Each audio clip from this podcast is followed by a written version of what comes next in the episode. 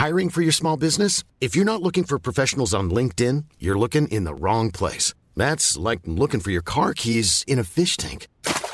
LinkedIn helps you hire professionals you can't find anywhere else, even those who aren't actively searching for a new job but might be open to the perfect role. In a given month, over 70% of LinkedIn users don't even visit other leading job sites. So start looking in the right place. With LinkedIn, you can hire professionals like a professional. Post your free job on linkedin.com slash people today.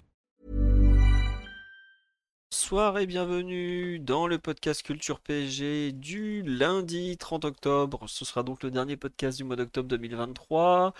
On revient ce soir en pleine cérémonie du Ballon d'Or. Désolé, le Ballon d'Or ne nous intéresse pas beaucoup. On sait qu'il a gagné, donc on a passé à autre chose. Euh, on va revenir sur Brest-PSG, qui était le match de dimanche à 13h, dixième journée de Ligue 1. Ce sera le, thème principal. Euh, et si on a un peu de temps, parce qu'on verra le temps d'analyse de la rencontre, hein, il y a des fois des Brest-PSG qui surprennent en durée, mais on va voir. On fera peut-être une session de questions-réponses comme on a l'habitude avec vous les auditeurs, puisque ça fait un moment qu'on n'en a pas fait une, et que je ne savais pas si euh, Brest PG n'allait pas durer euh, une heure et quart d'analyse, même si Mathieu, si présent, m'a dit il y a quand même des choses à dire. Hein. Donc, bonsoir Mathieu déjà. Salut à tous. Voilà. Alors, les deux autres, ils arrivent, promis. Donc pour l'instant, comme le dit le célèbre même, nous ne sommes que deux. Mais euh, Daryl est censé arriver d'ici 10 minutes et l'incroyable Raphaël Cosmidis, l'inégalable, euh, sera là encore de route. Omar ne peut toujours pas ce soir, parce qu'on lui a demandé cet après-midi, nous attendons encore la réponse, donc c'est qu'il est très occupé. Et euh, il reviendra, je pense, la semaine prochaine. Ryan, pareil, il risque de revenir pour la Ligue des Champions la semaine prochaine. voilà. On me dit Martinez, meilleur gardien au monde, on est passé sur le podcast. Écoutez, je, je suis le point serré depuis tout à l'heure en voyant les résultats, donc euh, je préfère ne pas trop commenter. Quand j'ai vu l'immense Ruben Dias, euh, dernier euh, des 30, et des mecs devant lui qui n'ont pas fait un tiers de sa saison, je, je trouve que le football n'est pas respecté dans le classement du Ballon d'Or. Mais bon, peu importe, on n'est pas là pour en parler. Nous en parlerons quand Kiki premier ou Arenze Emery viendra chercher son trophée au théâtre du Châtelet. sinon, peut-être qu'on en parlera dans la partie questions-réponses tout à l'heure. En attendant, on va attaquer donc sur ce Brest PSG de dimanche, j'allais dire hier soir, non, c'était dimanche 13h.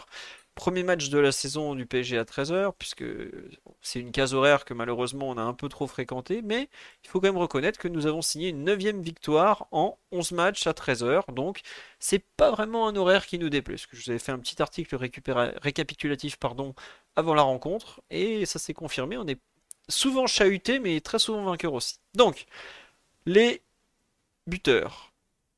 Zahir Emery 17ème. Passe décisive de Bradley Barcola qui a été validé par la Ligue. J'avais un petit doute, mais elle a été validée. 2-0 Mbappé 28ème. Passe décisive de Lee Kang-in. Donc également validé par la Ligue, mais cela c'est un peu plus normal.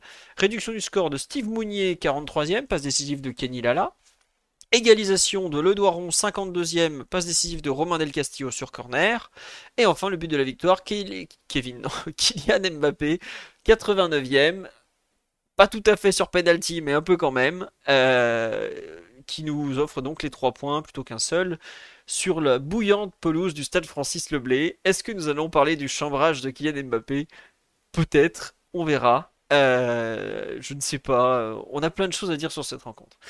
Pourquoi Lee Kang-in n'est pas dans les 30 de ce soir après sa prestation magique à Brest? Malheureusement, car la liste a été faite avant, mais de par son incroyable victoire aux Jeux Asiatiques il y a quelques semaines, il serait évidemment un candidat crédible dans les 30 du Ballon d'Or, puisque des types qui n'ont pas fait un bon match en 2023 arrivent à être Ballon d'Or 2023. Donc, c'est une autre affaire. On va se concentrer sur ce Brest PSG.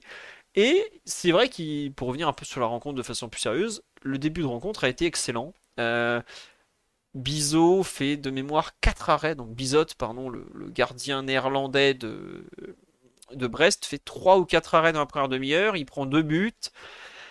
Et globalement, il n'y a, a qu'une équipe sur le terrain ou, pas loin parce que Brest est en, souffrance. On a même, je sais pas si juste avant de la réduction du score de comment il s'appelle de Steve Mounier, pardon, j'avais du mal à retrouver son nom. On a une grosse occasion aussi l'espèce de petit centre en retrait de Hakimi pour Mbappé qui frappe fort. C'est un but qu'on voit régulièrement. Cette fois-ci, Bizot arrive à le sortir alors que la frappe est plutôt bonne. Donc il y a quand même, à la mi-temps, le PSG est à 2-1. Je trouve que c'est un miracle pour, pour Brest, même s'ils ont eu quelques opportunités, plus ce fameux but. Mais euh, c'est très très bien payé. Le problème, c'est que Brest est formidablement revenu des vestiaires. Le PSG, pas du tout.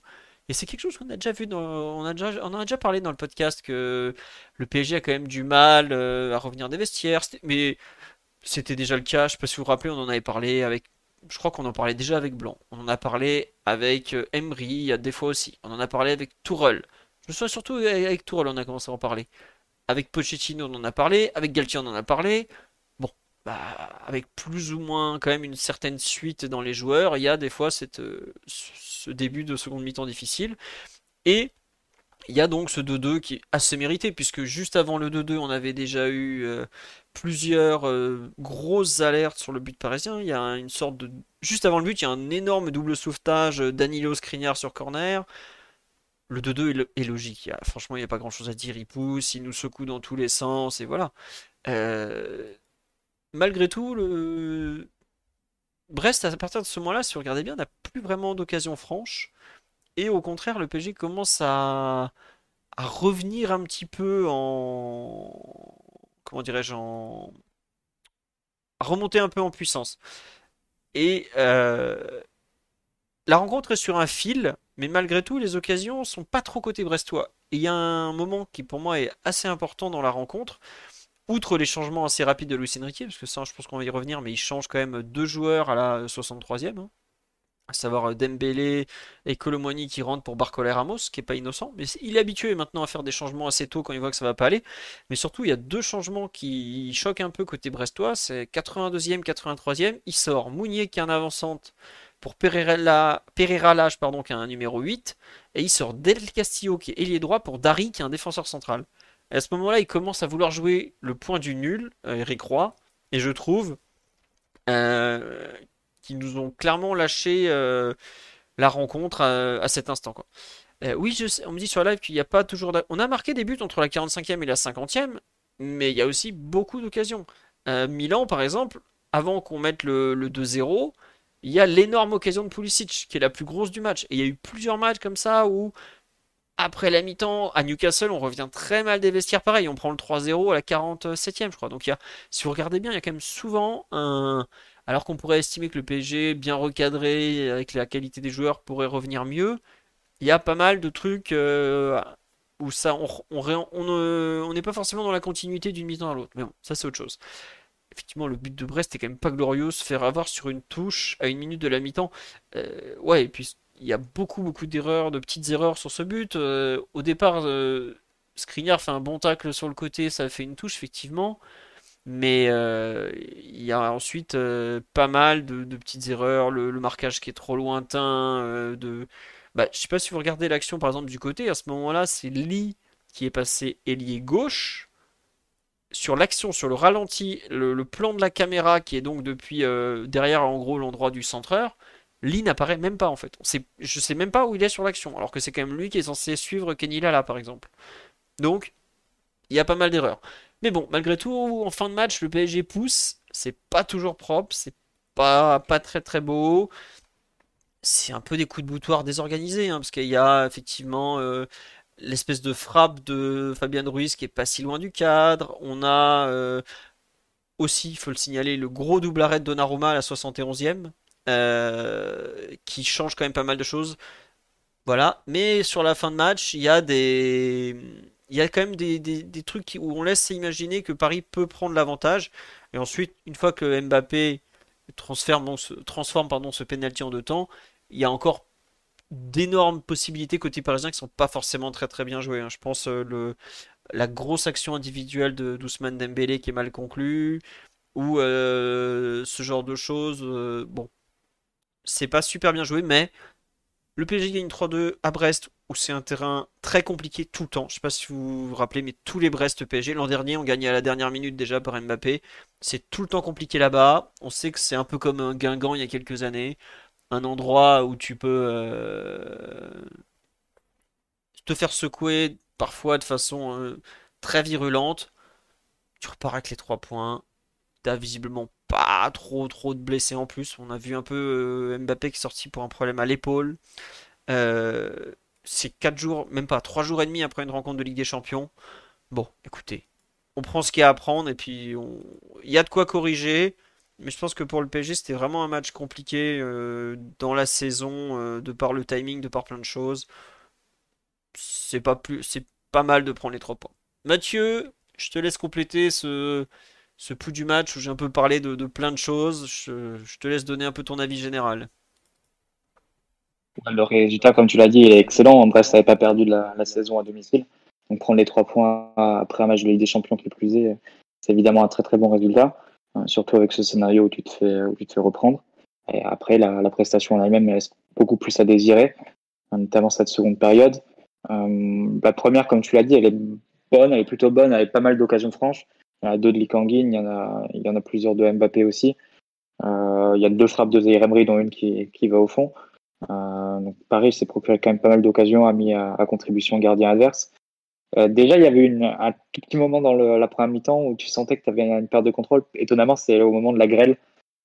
Les cinq minutes qui vont suivre, tu, bon, Brest un peu plus dans notre camp, ils vont envoyer quelques centres et ça, va être un peu les prémices de ce qui va se passer après le but, notamment en seconde période, après le but de la réduction du score. Euh, où effectivement, bah, ils vont jouer un jeu très direct. Euh, dès qu'ils ont le ballon, trouver rapidement les, les, ailiers ou les latéraux en position de centre, mettre des ballons dans la surface vers Mounier qui est c'est Hermonier, hein, comme il était surnommé. C'est un joueur qui est très bon dans, ce domaine-là. Euh, effectivement, ils nous ont bien mis en difficulté. Je pense le, le plus décevant pour le PSG à ce moment-là, c'est de pas pas réussir à retrouver le contrôle par la possession, par la structure, de calmer un peu le jeu et de, de te retrouver, pas forcément en étant dangereux directement, mais en, retrouvant un peu de possession, en, empêchant Brest de, de repartir rapidement euh, en contre-attaque sur des attaques vraiment très directes. Je pense c'est sans doute là le, ce qui aura le plus agacé Luis Enrique parce qu'on sait que c'est pas du tout ce qu'il a, ce qu'il entend voir de son équipe. Et euh, bon, c'est, c'est sans doute là que, que réside l'axe d'amélioration. Après, il y avait des choix euh, au commencement du match, avec Likanguin qui, suite à cette très bonne entrée face au Milan, qui, joue euh, vraiment allié droit collé à la ligne, avec Barcola de l'autre côté, avant que les deux intervertissent vers la, ouais, la demi-heure de jeu, grosso modo et qui a un autre changement de position en début de deuxième, euh, deuxième période avec Likanguin pour le coup vraiment plus à l'intérieur, intérieur axe gauche et Mbappé sur le côté. Et malgré ce milieu vraiment renforcé, comme si euh, Luis Enrique semblait euh, se prémunir par avance de ce qui allait se passer en seconde période, bah, t'as pas eu ce contrôle supplémentaire au milieu de terrain. Pas eu ces, ces passes supplémentaires, ces, ces enchaînements qui permettent de faire tomber le rythme et de mettre Brest plus, plus bas sur le terrain et avec plus de difficultés à remonter. Bien au contraire, même quand ils récupéraient assez bas, ben, ils arrivaient à trouver rapidement des passes vers l'avant et ensuite des, des situations d'attaque rapide ou de, ou de progression dans le camp avant de décaler un centreur. Et bon, ça a bien arrosé et ils finissent avec plus de 20 frappes, presque quand même. Euh, pas toutes très dangereuses, mais malgré, ouais, mais malgré tout, pas mal de ballons dans la surface, des ballons euh, un peu compliqués à jouer pour les centraux, des couvertures, des ballons comme ça en profondeur entre le central et le latéral de notre côté, qui font décaler le, défenseur central et, jouer des couvertures un peu, un peu excentrées. Euh, des ballons dans la surface, des, frappes un peu euh, à mi-distance ou dans des angles un peu pas, faciles, mais au moins qui mettent à contribution notre gardien. Donc euh, l'un dans l'autre, ça a donné une sensation de perte de contrôle côté PSG et d'un Brest qui pouvait vraiment y croire. Avant effectivement des changements un peu, un peu étonnants de la part d'Eric Roy, mais juste avant, toi Philo, t'as pas les commentaires en français, mais il y a une interview de Bruno Grouget, qui est l'un des assistants euh, d'Eric Roy et ancienne légende locale, il disait euh, bah, qu'il était un peu plus entre deux chaises entre guillemets, c'est-à-dire euh, savait pas trop s'il fallait pousser encore une fois pour pour aller chercher la victoire. Et ils ont eu vraiment des très grosses occasions. Hein. Il y a des, des centres qui passent juste devant le but et qui qui sont pas repris, enfin des, des trucs qui sont qui auraient pu vraiment être sanctionnés. Et le, donc avec l'envie malgré tout de garder le point du match nul qui est quand même pas mal pour eux et qui aurait été un bel exploit après avoir été mené 2-0. Donc c'est cette incertitude qui les a un peu euh, euh, contrariés sur la fin de match. J'ai l'impression qu'Eric Croix s'est plutôt décidé, bah, comme tu as dit, Philo, avec ses changements, à, faire des changements plutôt défensifs, à gagner ce point du match nul, garder ce point du match nul.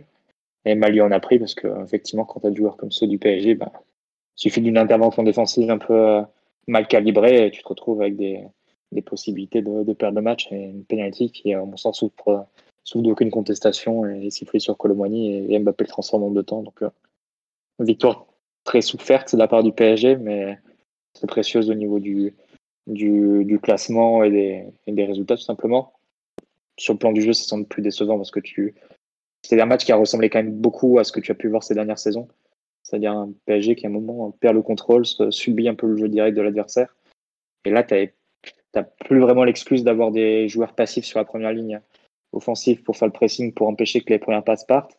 Et en plus, tu as sur le banc un entraîneur qui est censé être un, obsédé du contrôle et, de la, capacité vraiment parfois à endormir, à endormir, même le rythme par la possession, par la structure aussi. Donc euh, c'est un peu dommage de se retrouver avec des, manques euh, et un type de match que tu as vu euh, beaucoup, beaucoup de fois ces deux, trois dernières saisons, avec pour le coup des, des joueurs et des, une configuration qui est censée te prémunir ou du moins te, te rendre plus, plus à même de gérer ce genre de situation. Ouais, d'ailleurs, euh, Lucien Riquet, bah, t'es au courant, Mathieu, parce que c'est toi qui as traduit la conférence de presse d'après-match pour le site. Euh, pas du tout content du match. Hein. Vraiment, euh, pire, pire deuxième mi-temps. Et vrai, ce que tu dis, c'est que. Bah, alors, on, va en reparler après de ce. Il faut trouver pourquoi il a voulu inverser ces deux mecs-là entre Barcola et Lee, franchement.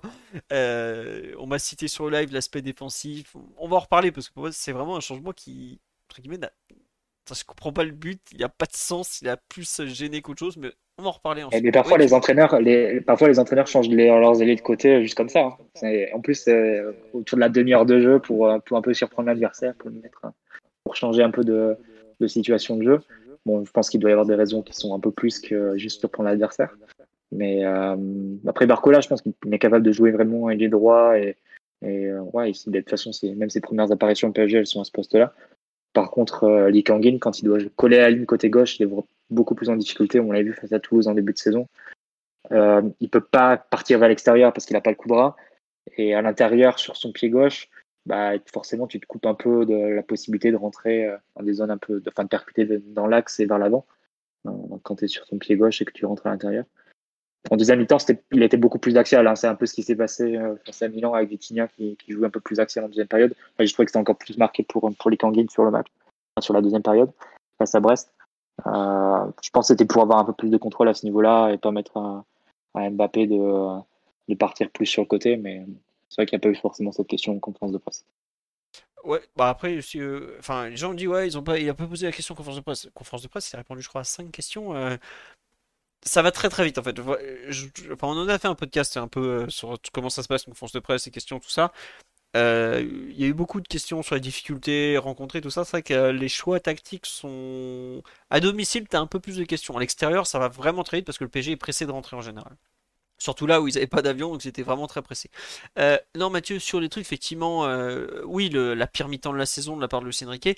Alors moi, je suis pas surpris qu'il ait trouvé ça horrible. Comme tu l'as dit, pas de contrôle. Euh, la construction, il met trois mecs au cœur du jeu, on construit encore moins qu'en première mi-temps. Et euh, Reims, qui, euh, Reims, pardon, Brest, excusez-moi, je suis déjà sur le prochain match à l'extérieur, qui nous fait mal et qui font un nombre de, centres. Alors, sur les expected goals, ils sont pas si forts que ça. Visiblement, ils sont à 1. Attendez, je l'ai perdu. 1,68 contre 2,10 pour nous sur Understats. Et SofaScore nous donne 1,86 et 2,13. Euh, bon, c'est pas. C'est occasions qui rentrent pas dans le, dans le modèle. Je souviens la centre qui passe un peu devant le but. C'est le, le, Brestois, je pense, touche le ballon, mais euh, arrive pas. Enfin, ça compte pas comme un tir. Quoi. Et pourtant, il a beaucoup de portance. S'il arrive à la, mettre dedans, bah, théorie, c'est but. Mais c'est vrai qu'il n'y a pas eu des Enfin, ils ont pas mal arrosé, il faut dire aussi. Hein. C'est même le double arrêt de Donnarumma. Bah, la première frappe, c'est une frappe en angle un peu fermé. Ça peut pas faire un, score très élevé sur, sur, sur le modèle des XG.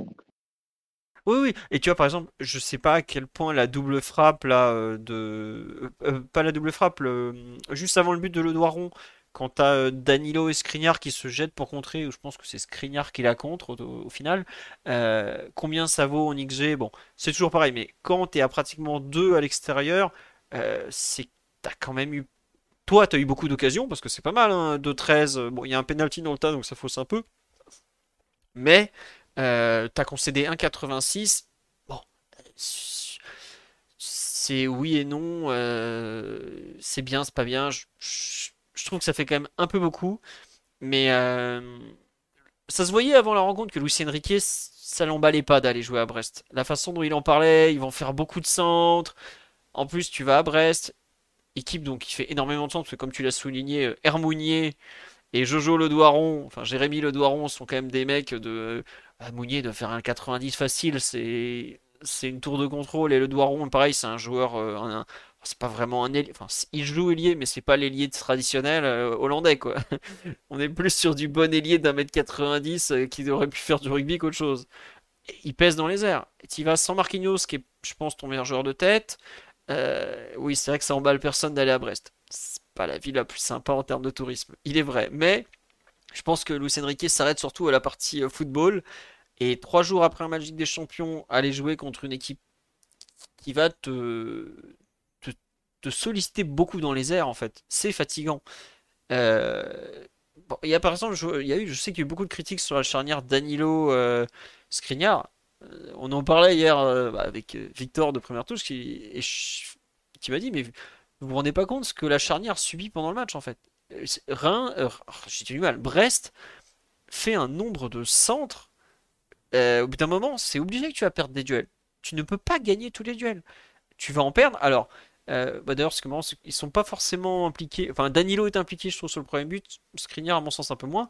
Le deuxième but, ils le sont pas vraiment parce que c'est un marquage en zone sur corner où ils sont pas vraiment responsables de cette zone-là. Ça va dire, si vous voulez chercher un responsable, ce serait plutôt Fabien Druy. Si vous regardez l'action, euh, si vous découpez un peu la façon. Mais le Doiron joue très, joue très bien le coup pour le, sur le corner, vraiment. C'est même pas spécial. Enfin, oui, on peut dire qu'il y a une erreur, mais je trouve qu'il y a un un excellent déplacement de sa part où on sait les faiblesses du PSG sur coup de pied arrêté. C'est pas, tu peux pas les attribuer à, Danilo et Skriniar par exemple. Euh, ouais, mais Ramos est en retard sur le marquage individuel. Mais au départ, c'est un marquage en zone à cet endroit du terrain. Donc, on peut pas vraiment dire euh, que c'est lui qui est pas bien, tout ça quoi. Voilà, c'est pour ça. Euh, ouais, Mathieu?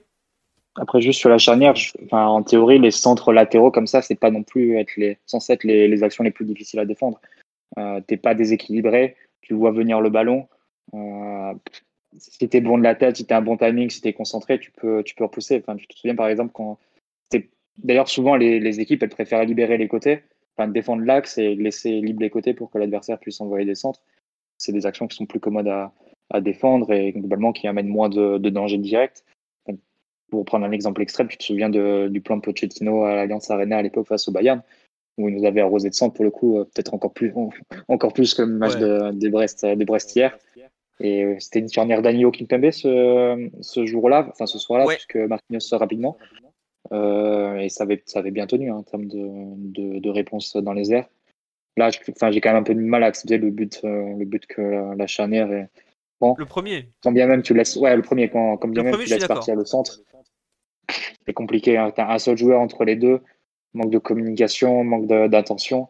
Juste avant la mi-temps en plus, des joueurs expérimentés comme Danilo et Skriniar, ça doit faire beaucoup mieux que ça, hein, une action comme celle-ci. Mais comme bien même le Sampar n'était pas concentré sur la touche, mais les deux joueurs euh, en défense hein, dans, les 6 mètres, ils doivent être, doivent être dessus. Ouais, non, non, je suis d'accord, mais tu vois, je trouve que sur la, le volume de centre qu'ils ont eu à gérer est pas toujours très dangereux, mais surtout en fait, Reims, euh, disons que je n'arrête pas de vous, là, vous mettre du Reims. Brest euh, a du monde dans la surface. Si vous regardez à la 75e, je crois, 76e, il y a 5 Parisiens qui défendent la surface. Il y a 7 Brestois dedans à un moment. 7. Euh, je suis là, bon, pourvu qu'il centre mal, évidemment il a mal centré à ce moment-là, le, le, Brestois en question, mais ce que je veux dire c'est qu'il y avait beaucoup de monde dans la surface, il y avait beaucoup de taille. Au bout d'un moment, euh, c'est pas Fabien Ruiz et Warren qui peuvent aider vraiment sur les centres. Lucas est pas non plus très très fort sur les centres. Euh, d'ailleurs, c'est un truc qui me déçoit un peu, c'est son jeu de tête depuis son arrivée. Au bout d'un moment, tu as Danilo et Skriniar qui sont un peu euh, bah, tout seuls à devoir gérer beaucoup de monde, beaucoup de zones. Donnarumma qui sort pas beaucoup. Akimi, bon pour le coup, lui il a à peu près tenu son côté quand ça arrivait jusqu'à lui. C'est dur en fait. Ce qu'on leur a demandé, euh, en première mi-temps, on leur demandait de tenir la profondeur pendant euh, quoi 35-40 minutes à 40 mètres du but. Et pendant les 50 minutes qui ont suivi, on leur a demandé de tenir la surface, bombarder de centre, avec euh, pas beaucoup d'aide pour contrer les centreurs. je regrette, euh, c'est pour des joueurs qui n'ont pas forcément l'habitude de jouer ensemble, qui sont pas très rodés, qui, on va pas se mentir, sont pas très athlétiques, enfin, pas très rapides, tout ça. C'est compliqué Euh, ouais, c'est sûr, si tu mets euh, Thiago Silva, David Luiz de la grande époque, je pense qu'ils font mieux. oui, parce que c'est des joueurs plus forts individuellement, euh, qui vont plus vite, qui se déplacent mieux, etc. Mais pour une charnière de brick et de broc, vu la façon dont le match s'est joué, l'enthousiasme de Brest, le... je trouve que le, peu d'aide du milieu de terrain nous a fait plus de mal au final que le match avec des difficultés de la charnière. Pour moi, enfin, je sais que c'est pas du tout une opinion très populaire parmi les supporters parisiens sur le match d'hier, mais à quel point le milieu à 3, Zaire Emery, Ruiz, Lee s'est fait dominer en seconde période est plus gênant que euh, le comportement spécifique de Danilo et Skriniar qui ont fait un peu ce qu'ils ont pu alors qu'ils étaient dans des circonstances euh, difficiles. Oui, Daryl, je t'ai vu arriver, je sais, ne t'inquiète pas, je vais te donner la parole bientôt. Euh, Mathieu, pour, euh, ou Daryl, tiens, pour revenir un peu sur ce qu'a été... on sait pourquoi Ugarte n'a pas joué? Non, puisque... Comment il s'appelle? Luis Enrique n'en a pas parlé. Mukiele, on en a besoin en défenseur central, mais pour l'instant il joue carrière droit. Et hier, si vous avez remarqué, il rentre en arrière droit et c'est Hakimi qui finit milieu droit puisqu'on fait basculer Dembélé côté gauche pour les arrêts de jeu. Voilà. Euh, mais non, Ugarte, on ne sait pas pourquoi il a joué. Je pense que l'explication, elle se trouve tout simplement dans les matchs de Manuel Ugarte. C'est un joueur qui est aujourd'hui en difficulté, qui a du mal à enchaîner et qui a peut-être le contre-coup d'un début de saison où il a beaucoup joué, il a beaucoup voyagé. Euh, voilà. Non, Mathieu, t'es pas d'accord? Oui, probablement physique. Hein. il, fait aussi les, il se frappe aussi les, déplacements en Amérique du Sud hein, pour, euh, pour la sélection. Je pense qu'il doit y avoir aussi une, considération à ce niveau-là de la part du staff. Et sur Mukele, il euh, faut quand même remarquer qu'il a des temps de jeu, de jeu vraiment familique à chaque fois. Je pense qu'ils ils prennent tout le, tout le temps et toutes les dispositions nécessaires pour qu'il y ait une reprise en douceur. Et, enfin, rentre jamais plus de 10 minutes, hein, Très souvent moins de 5 minutes. Donc, euh, ils y vont vraiment progressivement pour, pour ça Oui, oui c'est ça. Aujourd'hui, c'est un joueur. Enfin, Mukele, il faut quand même se rendre compte qu'il a été absent 9 mois. Euh, c'est. Qu'est-ce que je raconte? 6 euh, mois, pardon, pas 9 mois. 6, 7 mois, je sais plus. c'est vraiment terrible en termes de, de durée. C'est pas quelque chose dont tu reviens comme ça facilement en peu de temps. Il est réintégré petit à petit. Euh, Hakimi va être suspendu bientôt, puis à cause du, carton d'hier. Mukiele devrait jouer à ce moment-là. Euh, le PSG aujourd'hui n'a pas forcément beaucoup besoin euh, tout de suite de lui. Donc, il en, profite pour, ils en profitent pour le réintégrer progressivement. Après, moi, je trouve intéressant que Luis Enrique, par exemple, contre Milan, le fasse rentrer d'abord à gauche, puis ensuite à droite. Ça veut dire qu'il le considère comme une solution peut-être sur les deux côtés, pas seulement sur le côté droit. Mais ça veut dire aussi qu'il ne le considère pas forcément comme une, comme une solution axiale. Bon. On va voir dans la durée. Euh, mais oui, aujourd'hui, si, je pense que si Ugarte n'a pas joué, c'est un contre-coup physique. Euh, voilà. Oui, Akimi va aller à la Cannes en février, en janvier-février, parce que je crois que c'est 12, 12 janvier 14 février. Je j'ai plus tout à fait les dates en tête, ni le lieu d'ailleurs. Hakimi a une poule assez facile avec le Maroc, donc en plus il sera pratiquement sûr d'être en huitième, voire en quart ensuite. Mais en tout cas, c'est effectivement là. Et Lee aura aussi la Coupe d'Asie. Eh oui, on est reparti. On va s'amuser à suivre des matchs euh, super euh, au milieu de la journée. Bref. Euh, Daryl, ouais, sur la première mi-temps, qu'est-ce que collectivement la façon dont le, PSG a joué, la fluidité technique sur euh, les côtés, dans l'axe. Euh, c'était bien, non?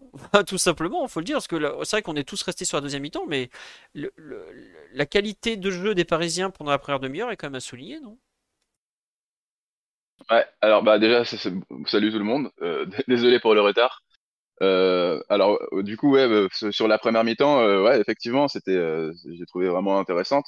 parce que bah, je craignais pas mal ce match par rapport bah, à l'adversaire, l'horaire, etc., les conditions climatiques aussi. Et donc, ça, c'était vraiment le match piège. Et en fait, la première mi-temps va donner l'impression qu'on avait, on avait vraiment évité ce piège. Effectivement, il y a eu beaucoup de, de, de fluidité, malgré les, les, changements, les nombreux changements dans le 11 de départ par rapport euh, au, match contre, contre l'AC Milan. c'était voilà Ruiz qui a qui a remplacé Ugarte a, a été vraiment bon dans l'utilisation du ballon, dans sa capacité à, à, casser le pressing adverse. Tout le monde était semblait impliqué. avait, voilà, personne n'était vraiment en dessous, sauf peut-être un peu la, charnière. Euh, il y avait aussi une, une petite frayeur, une ou deux petites frayeurs avec Donnarumma mais euh, au niveau de la relance. Euh, mais euh, sinon, euh, c'était vraiment mal. Il y a eu bah, deux buts, deux très beaux buts. donc bah, Warren avec sa, son superbe missile en lucarne, avec une qui part d'une action donc de, de Barcola qui qui élimine sur sa première prise, enfin sur sa première touche de balle. Euh, et ensuite, euh, le, le, le, but de Mbappé sur, sur un contre, je crois.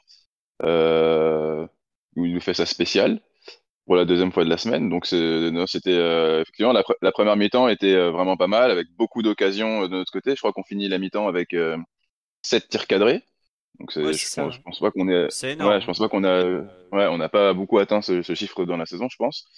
Et bon malheureusement elle est elle est ternie par ce but un peu bête qu'on prend euh, bah, euh, juste avant, euh, juste avant la mi-temps, bon, sur une touche où on manque d'attention et où la, la, charnière est un peu légère. mais oui, mis à part ce, ce, ce, petit but, bon, qui, qui en fait au final change le match derrière, c'était c'était vraiment convaincant. Et donc, il faut qu'on parle du grand moment de cette mi-temps. Alors, le débat est lancé. À ton avis, à votre avis sur le live, pourquoi donc Luis Enrique a inversé Lee Kang-in, qui était parfait côté droit, super combinaison avec Hakimi, très bien proche de, de Zaire avec lui, avec Barcola, qui était très bien côté gauche, qui était dans la percussion, qui avait toujours sa bonne entente avec Mbappé.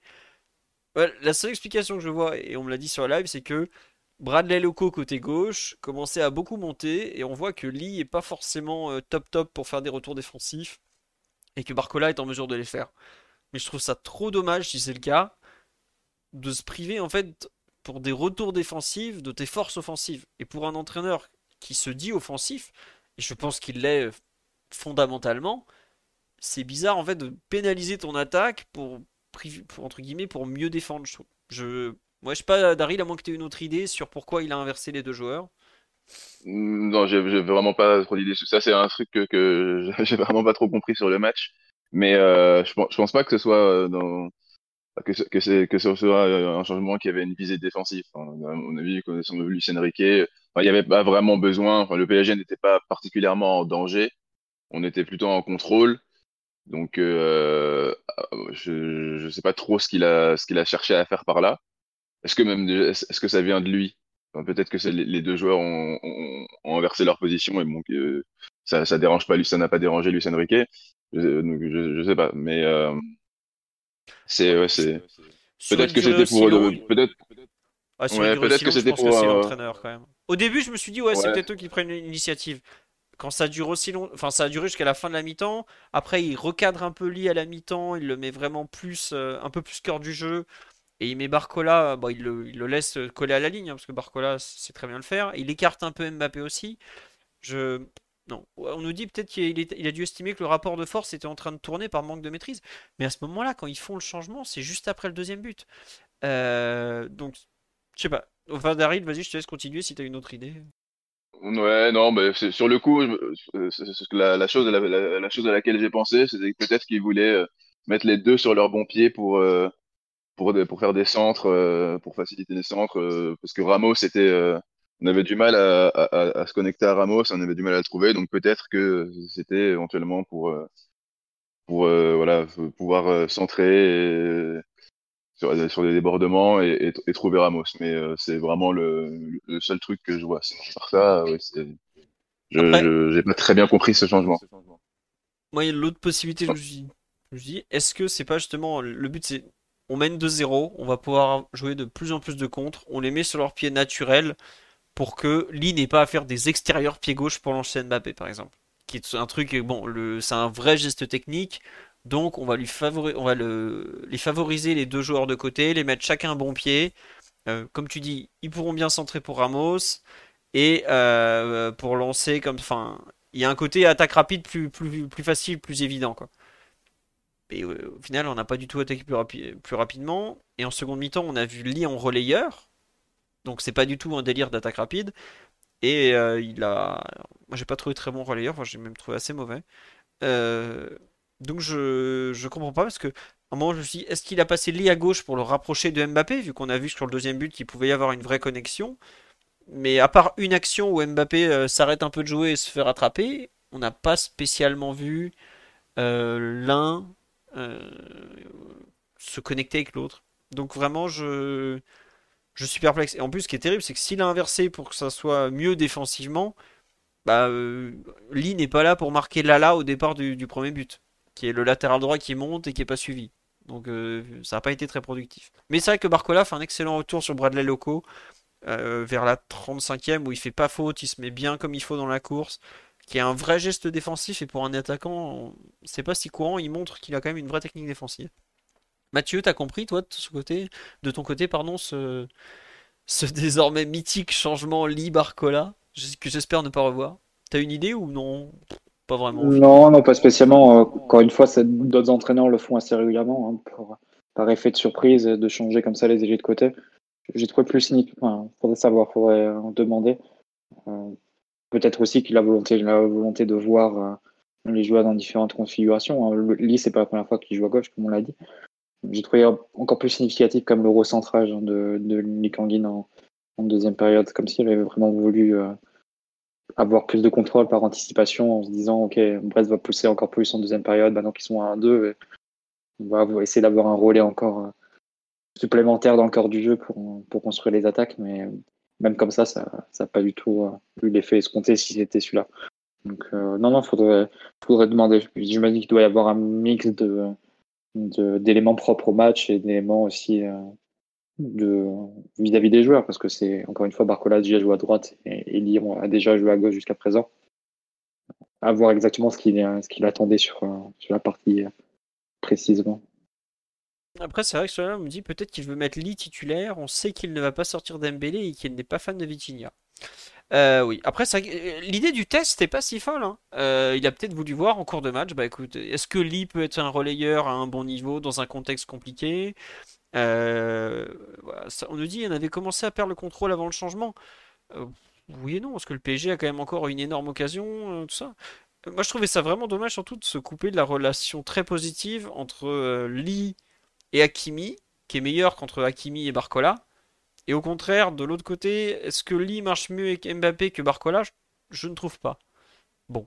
Euh, on verra sur la suite, mais c'est vrai que ça fait partie de ces trucs peut-être à, surveiller euh, pour les prochains matchs. Mais c'est toujours intéressant. Après, c'est sûr que quand tu, fais des changements, que c'est très négatif en termes de comment dire de, ressenti ou de, mainmise sur la rencontre, c'est pas forcément quelque chose que tu as envie de, voir et il, a tenté comme ça jusqu'au bout et finalement l'expérimentation n'a pas duré si longtemps que ça parce que ils ont dû changer vers la 35e, Barcola sort à la 73e, 63e pardon, Lee est vraiment recentré comme tu dis Mathieu dès la 46e.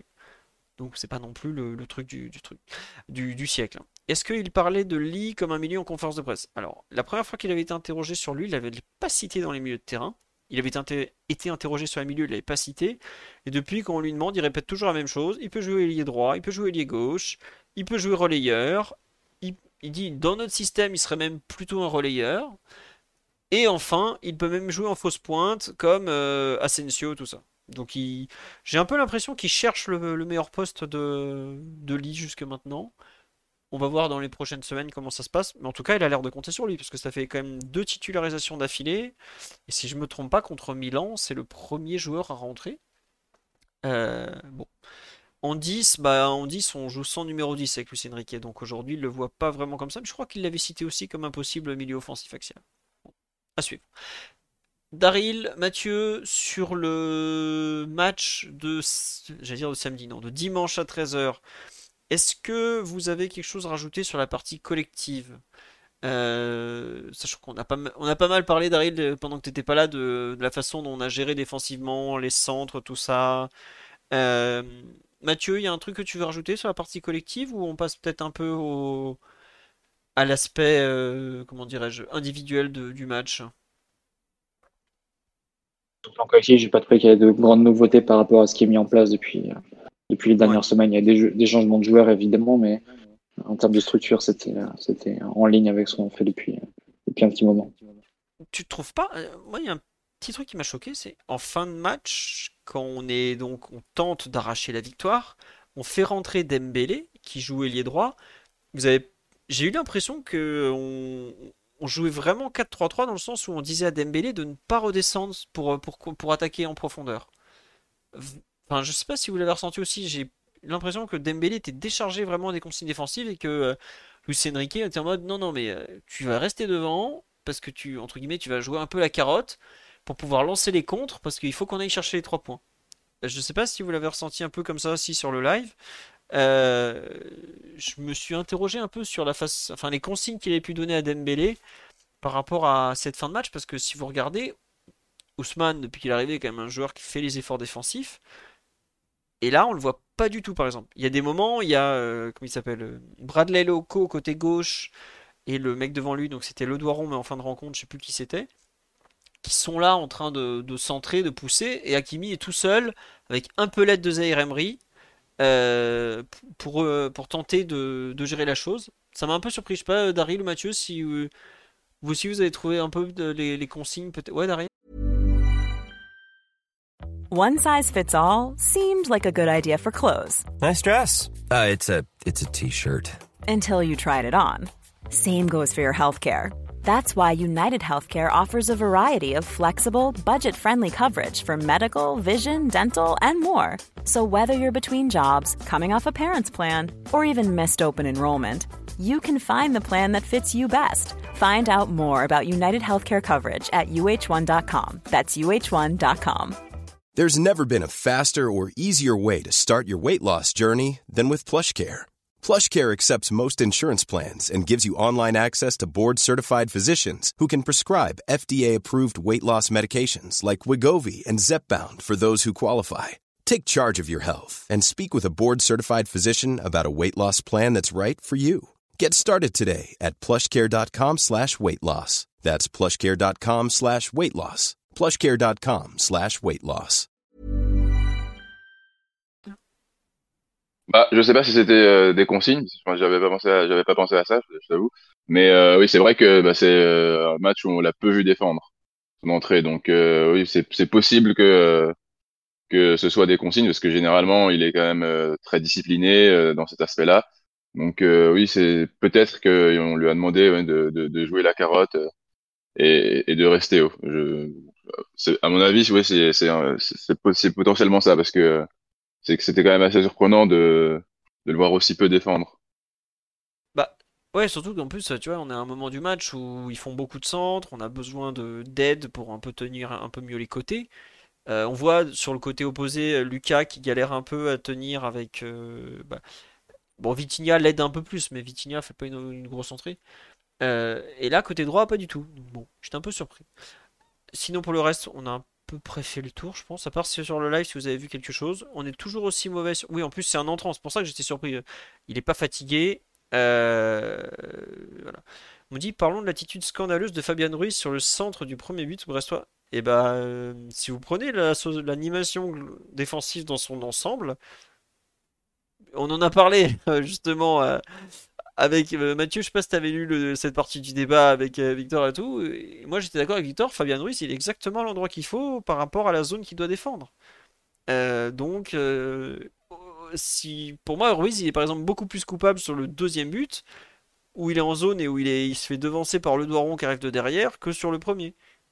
Mais après, faut voir aussi quelles étaient les consignes de Luis Enrique. On sait pas, parce que il arrive en conférence de presse le samedi et il dit on sait qu'ils vont centrer à tout va. Ça veut dire que le PSG s'attend à ça, et qu'en théorie, il s'est organisé pour ça. Donc il n'y a pas. Voilà.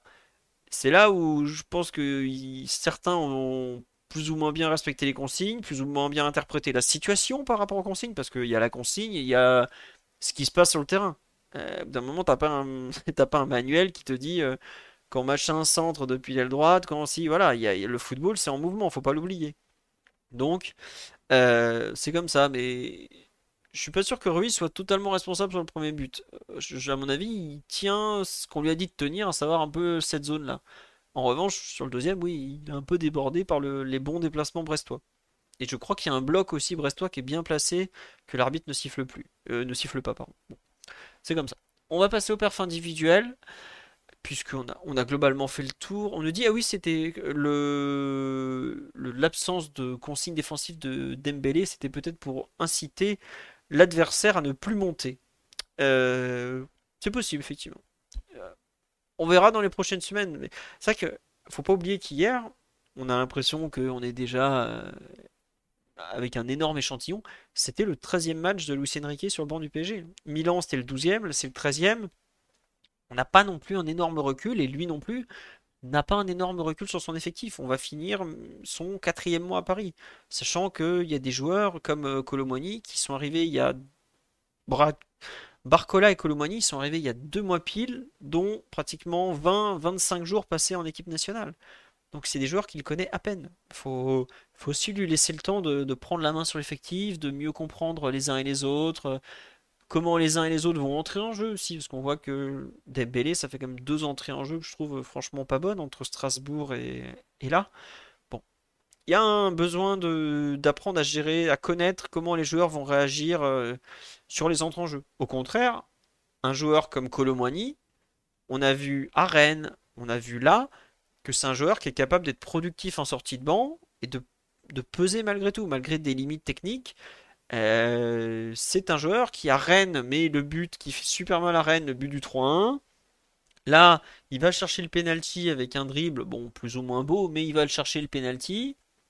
Il y a ça veut dire que c'est un joueur qui est en mesure de répondre même dans des contextes compliqués. Et je pense que au moment de faire son, son équipe, de gérer ses remplacements, c'est des choses que Luis Enrique aime savoir. Je suis pas sûr qu'on puisse considérer, euh, malheureusement pour eux, des joueurs comme Vitinha ou Dembélé à même de rentrer en jeu dans un match compliqué et de faire des grosses différences. Ça en fait pas des mauvais joueurs, mais est-ce que c'est pas plutôt des joueurs sur lesquels tu vas pouvoir t'appuyer au coup d'envoi, pas forcément en cours de match? Euh, bah, dans le passé, on avait vu euh, Choupo-Moting, par exemple, être un super remplaçant et un titulaire assez moyen, mais ça a été ça toute sa carrière. Donc. Avoir un peu dans la durée. Oui, c'est effectivement. Euh... Ronald Colomoni avait montré contre l'Argentine en finale de Coupe du Monde qu'il est, est en mesure de rentrer dans un match et de bousculer l'ordre établi de façon assez, assez violente. Voilà. Euh, perf individuel. Donc, est-ce que vous voulez parler d'un des, du gardien de but Daryl, Mathieu, hier euh, Bon, on connaît Donnarumma honnêtement. On n'a pas eu grand-chose de nouveau hier d'afficher, hein, on va pas faire semblant. Mathieu, Daryl, vous voulez parler de, de Danilo Skriniar hier? Bon, on a déjà fait un peu un débat, Daryl, pendant que c'était pas encore arrivé.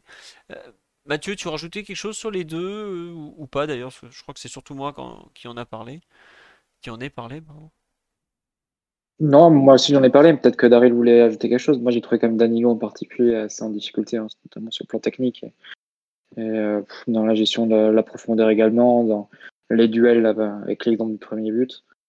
Euh, il fait une saison, il a été plutôt loué sur les, deux précédentes, mais je trouve cette prestation depuis, l'arrivée de Luis Enrique euh, assez en dedans. Et c'est vrai que le duo qui forme avec, euh, avec Skriniar, on va dire que c'est un duo de fortune, mais je doute que ça soit ne serait-ce que la deuxième ou la troisième option de Luis Enrique en charnière quand tout le monde sera là.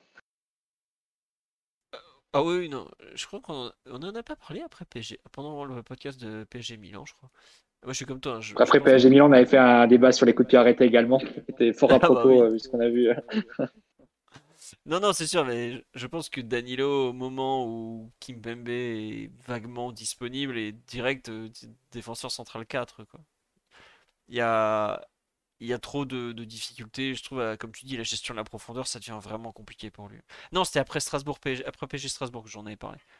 pareil, j'étais comme toi un peu choqué, la gestion de la profondeur, euh, vraiment, vraiment compliqué. Daryl, tu veux rajouter quelque chose sur euh, Danilo ou Skriniar?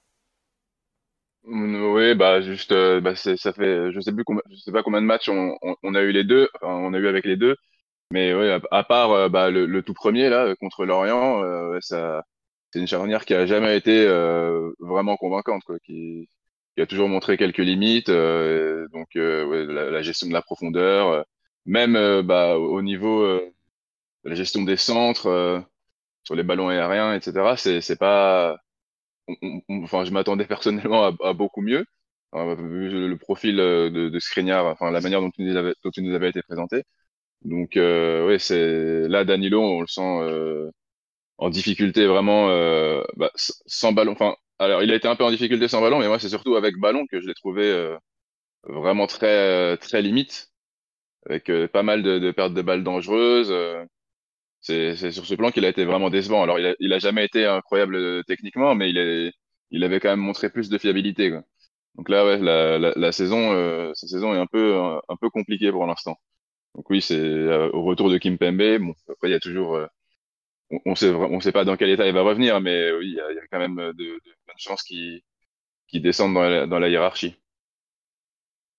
Euh, oui, on me demande quand est-ce que Kimpembe va revenir. Euh, au mieux euh, novembre, euh, décembre. Globalement, comme un peu comme euh, comme Nuno, le temps qu'il se remette un peu dedans en 2024. Et je suis allé voir un peu les, les charnières. Skriniar, euh, Kimpembe, on les a, euh, Skriniar, Danilo, pardon, on les a eu contre l'Orient, donc là c'est plutôt bien passé. Défaite 3-2 contre Nice où ils sont vraiment en grosse difficulté. Euh, Clermont Foot 0-0 où c'est pas terrible terrible non plus. Et donc ce week-end où on gagne mais c'est pas euh, génial génial. Euh, le PSG cette saison a pris 1, 2, 3, 5, 6 euh, et 8. 8 ou 9. Attendez, j'ai compté rapidement. Je sais pas si on en est à 8 ou 9, mais à eux deux en charnière, ils en ont pris deux là. Il y a plus de la moitié des buts encaissés, c'est avec la charnière euh, Danilo Skriniar. En faisant un calcul très rapide et bon, Malheureusement, je pense que ça en dit pas mal parce que Nice qui marque 3 buts, sachant que c'est spécialiste du 1-0, ça gêne un peu. Brest, ils en mettent encore 2, ils ont pratiquement 2 d'expected goal, c'est pas foufou. Après, autant contre Nice, j'avais trouvé vraiment catastrophique, autant hier, par rapport à la, à la, à la situation générale, moi je suis un peu moins dur que la plupart. Mais c'est vrai que la gestion de la profondeur de Danilo, même avec, comme tu dis, avec le ballon, que ce soit Danilo ou Skriniar, ils ont créé à eux deux euh, trois opportunités adverses directement sur des, sur des relances ratées. Bon, c'est un peu gênant quand même. Ça fait, disons que ça fait beaucoup euh, sur la durée d'un match, c'est-à-dire que tu, tu offres euh, une opportunité toutes les demi-heures, c'est c'est quand même beaucoup. Une erreur, tu peux passer. J'en vois au moins deux de Skriniar, j'en ai une en tête de Danilo, il y en a peut-être une autre, mais bon, c'est beaucoup. Euh, Daryl Mathieu, sur euh, Hakimi ou, ou Lucas, vous voulez rajouter quelque chose ou pas? Bon, globalement, je trouve qu'ils ont fait des matchs euh, assez, assez classiques, assez neutres. Est-ce que vous voulez qu'on parle un peu de la titularisation peut-être de, Fabian Ruiz, qui est quand même un, élément qui était, euh, qui prend de nouveau beaucoup de temps de jeu, je pense par rapport notamment à, à Ugarte, qui lui en perd pas mal. Euh, un mot sur euh, les deux, sur Ruiz, pardon, avant de passer à, Warren, dont lui on va parler un peu plus en détail, parce qu'il y a quand même eu quelque chose d'assez fou au moment du, du but. Vous voulez parler... Ah, je croyais que Mathieu allait euh, voulait ouvrir son micro pour parler de, Fabian. Un petit mot euh, quand même ou pas? Là, je suis tout seul avec mon Fabian. Ouais, Daryl. Ouais, non, bah j'ai un peu, parlé de lui euh, tout à l'heure, mais oui, c'est, il, il- a été, il, a été plutôt très, plutôt bon en, première mi-temps. Là, en, en ce moment, en fait, les, on sent que les, les courbes un peu de, de, de Fabian et, euh, et d'Ugarte sont en train de s'inverser. Enfin, il est en train de, de, euh, de, de devenir euh, peu, peu à peu, euh, euh, bon, pas titulaire évidemment, mais, mais loin d'être indiscutable, mais euh, il, il devient une, une solution. Enfin, voilà, il y a une concurrence en gros qui est un peu en train de s'installer, je trouve. C'est Ugarte euh, paraissait vraiment un, totalement indiscutable en, en, en début de saison, et là, euh, je sais pas si s'il a des soucis euh, physiques, euh, ça, ça y ressemble un peu quand même vu son son, son temps de jeu. Et, mais euh, ouais, je trouve euh, Fabian, euh, de, de plus en plus à l'aise, de plus en plus convaincant. Et bon, c'est c'est ça devient bon, c'est intéressant pour Lucien Riquet et pour nous. Mais et donc bon, je trouve ça positif. Bon, par contre, ce qui ce qui est il y a, y a, quelque chose quand même à souligner, c'est que en deuxième mi-temps, euh, quand l'équipe a été en difficulté, bon, c'est pas lui euh, qui, qui a, enfin, quand, quand l'équipe galère défensivement, euh, bon, il est, il est pas vraiment très utile, quoi. alors, contrairement à, à Ougarté, qui, bon, dans, dans ce genre de, de moment où l'équipe peut être en souffrance, peut faire beaucoup de bien avec sa capacité à défendre en avançant, notamment. Là, bon, Fabian, quand on a souffert, il a, il s'est un peu éteint.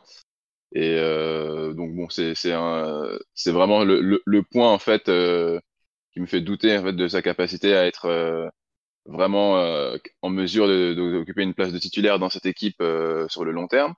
Mais bon, en tout cas, si avec le ballon et quand et quand l'équipe tourne pas mal, il est capable de livrer le, le, le genre de, de, de prestations donc il a livré en première mi-temps, bon, ce sera ce sera plutôt positif et donc c'est voilà, c'est pour l'instant, voilà, je suis, euh, plutôt satisfait de, ce qu'il montre globalement sur euh, ce début de saison.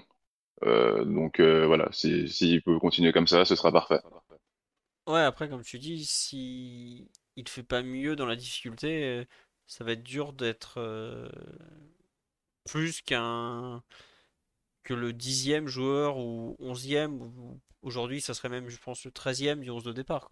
Je sais que Mathieu a ouvert pour découper un peu, j'ai l'impression. Non, Mathieu? Non, mais même pour nuancer sur la première mi-temps, parce que euh, c'est le joueur, il a touché autant de ballons que Donnarumma hein, sur la première mi-temps, hein, Fabien Ruiz.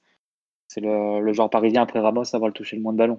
Donc, euh, même dans une, euh, dans une période où le PSG a quand même pas mal de possession, la domination dans le camp adverse, etc., euh, pas dire non plus qu'il y ait une influence transcendante sur les, sur les débats. Euh, après, c'est aussi lié à la façon d'attaquer du PSG. On, répète depuis le début de saison, c'est-à-dire qu'il passe très peu par les milieux axiaux, du moins beaucoup moins par les milieux axiaux que par les joueurs de côté. Euh, Hakimi a touché deux, fois plus le ballon que Fabien Ruiz en première mi-temps, par exemple. Donc, euh, après, je suis pour dire qu'il en a fait un mauvais usage, mais pour dire aussi que son poids dans l'équipe et son poids à la construction, malgré tout, n'est pas, est pas celui d'un joueur euh, qui me semble prendre les rênes de, l'équipe non plus. Voilà. Juste pour relativiser un petit peu. Non, mais t'as raison. Hein. C'est vrai que tu vois, je suis surpris qu'il ait touché aussi peu la balle. Après, en fait, je pense que c'est par, euh, par symétrie euh, vis-à-vis d'Ougarté qui est vraiment en difficulté techniquement en ce moment depuis, un, depuis quand même 2-3 semaines.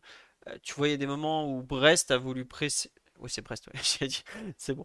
Brest a voulu presser Fabian. il s'en est très, très bien sorti. Pression, il, y a, il, y a, une très bonne ah, ressortie ouais. sous pression en première, je pense, notamment si j'ai si bien l'action en tête, mais où il ouais, sort ça, euh, de, la, de la pression d'un ou deux joueurs comme ça, il arrive à, à jouer vers l'avant ensuite. Et on me dit sur la live, il a joué pour reposer Ougarté. Ougarté, il est sorti à la 70e, 3 jours et demi plus tôt. Il n'avait pas joué le match d'avant déjà contre Strasbourg. S'il n'est pas capable de jouer plus de 70 minutes en, en tous les 15 jours, il y a... c'est pas juste de reposer. Il y a, pour moi, c'est un peu plus que du repos. Il y a aussi de la mise en concurrence à ce niveau-là. quoi. Euh, dit Ugarte il souffre contre Newcastle et Milan. Euh, dernièrement, il a souffert contre un peu plus que ça aussi. Hein.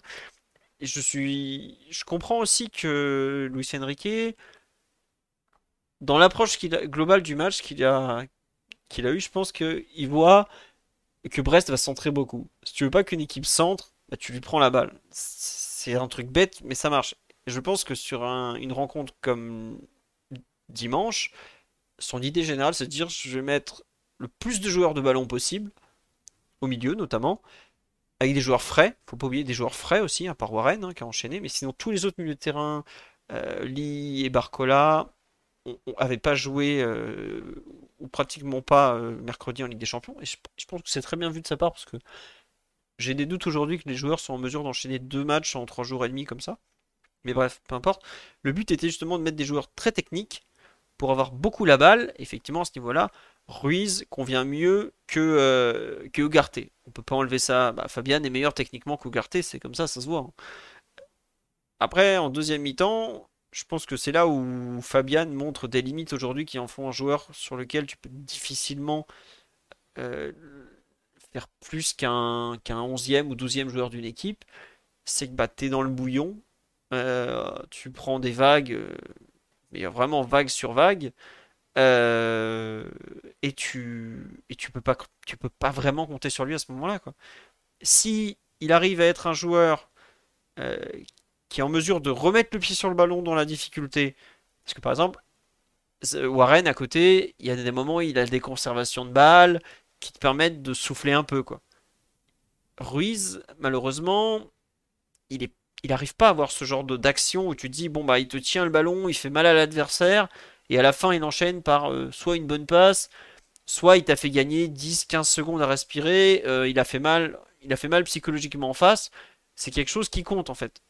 Et c'est là où Fabian me, me frustre énormément parce que il a la technique, hein, il a un super super pied gauche. Enfin, il suffit de voir le but qu'il a mis contre Strasbourg, il n'y a pas, a pas grand monde qui est en mesure de le mettre non plus. hein. Mais euh, c'est comme s'il n'arrivait pas forcément à se rendre compte. Il a pas, comme dit sur live, je pense qu'il n'a pas l'esprit d'initiative. Le courage, je sais pas. Mais c'est là où, en fait, sa nature profonde, peut-être de joueur un peu effacé, de joueur de complément, euh, lui fait du mal et l'empêche d'être plus. Est-ce qu'il peut être plus que ça dans la durée? Euh, il a 26 ans, si je me trompe pas, 27 ans déjà même bientôt. Euh, Peut-être, hein. Je, je suis pas sûr que 20 euh, Thiago Motta, à 26 ans, était beaucoup plus que Fabian Ruiz, par exemple. Alors, je, vais en faire hurler certains, hein. Mais, euh, il y a comme ça des joueurs qui, sur le tard, peuvent se rendre compte, euh, prendre plus conscience de leur qualité. Bon. On attend de voir.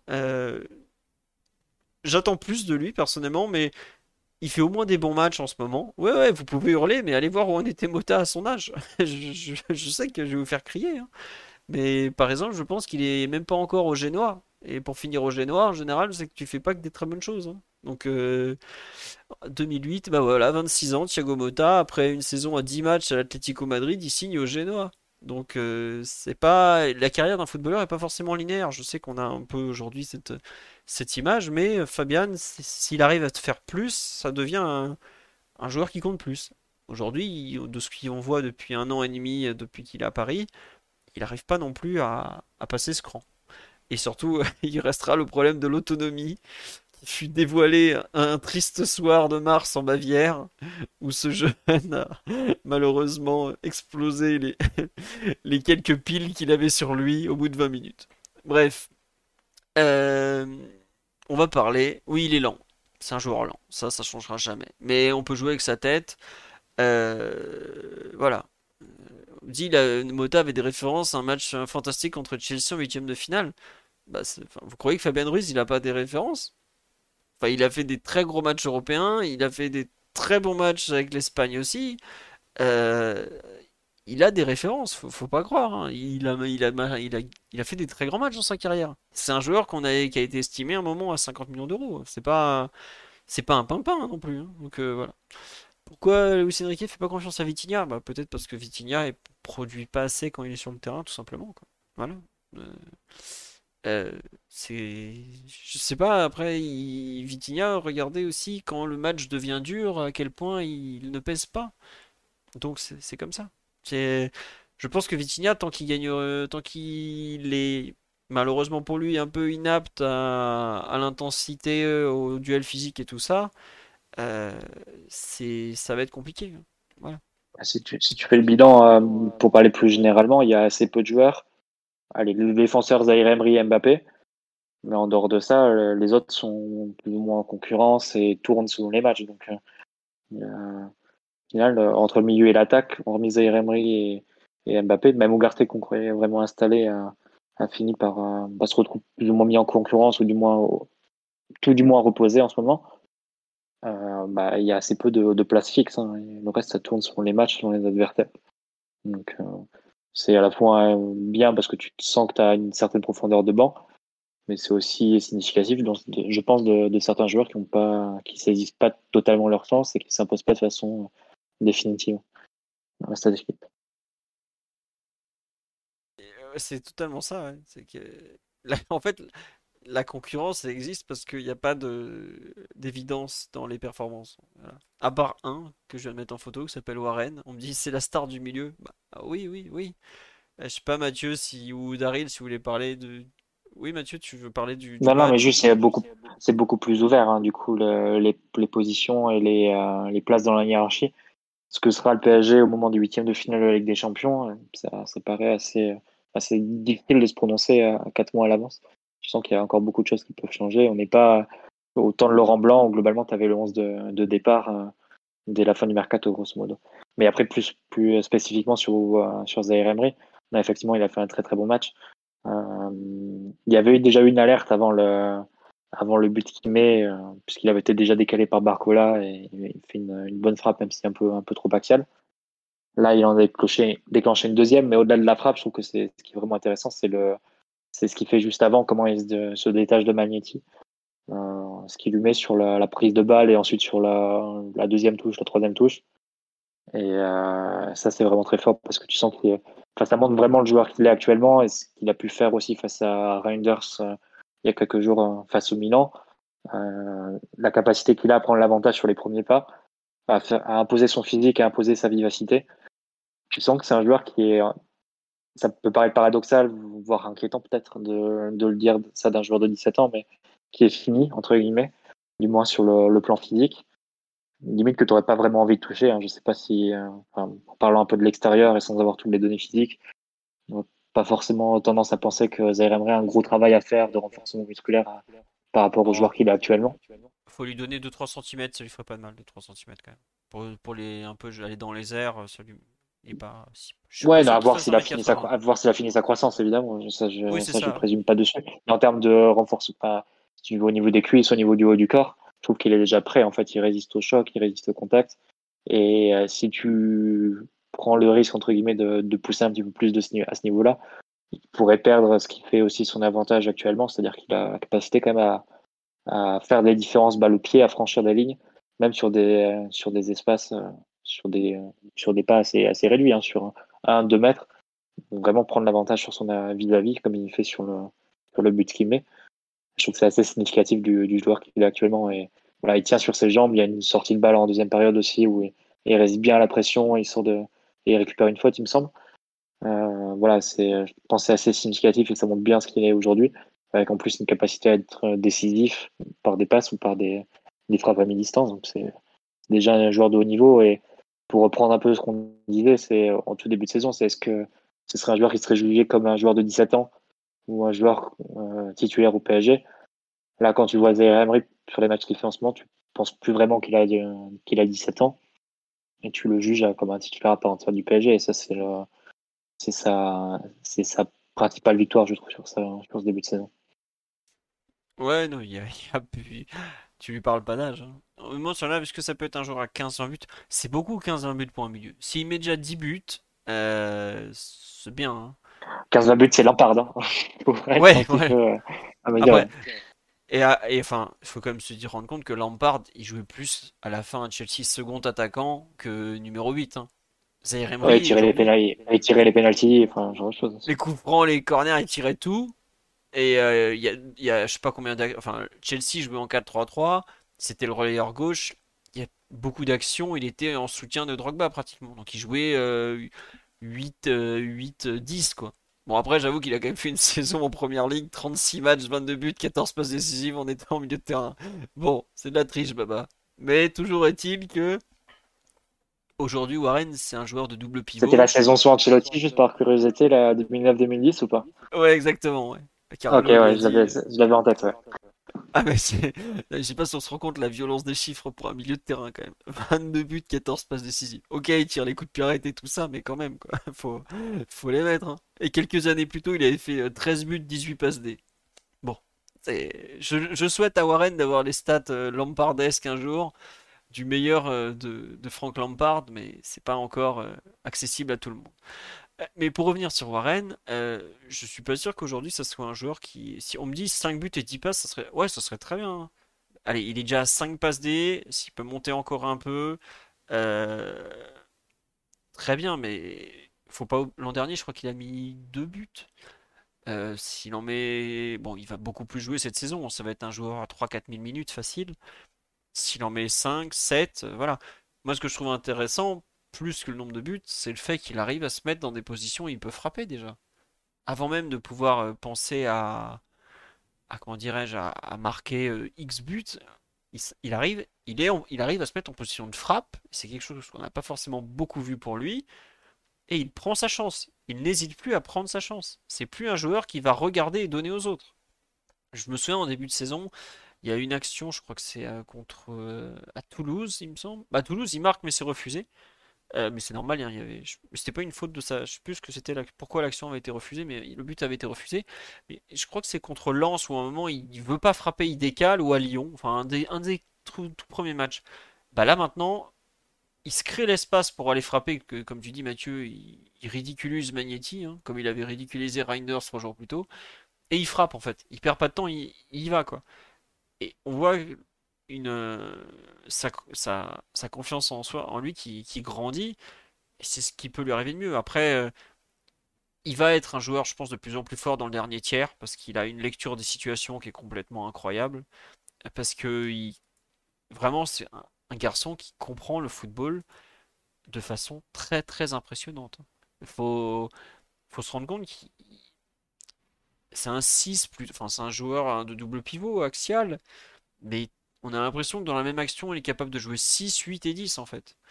Euh, c'est très très rare un joueur comme ça qui comprend, qui va aussi vite. Euh, bon, on ne sait pas où ça va s'arrêter, euh, mais c'est quand même déjà très très impressionnant. Après, il a du travail aussi, donc moi, je sais qu'en deuxième mi-temps, par exemple, je trouve qu'il défend pas très très bien. On le voit sur certains duels, mais on voit aussi que. Alors, je pense qu'il était fatigué parce qu'il avait quand même beaucoup joué euh, auparavant. Mais euh, il y a des moments où il. Euh, il sait pas forcément bien où se placer sur des centres. Il, y a un sauvetage dans la surface qui est important, mais il y a beaucoup de.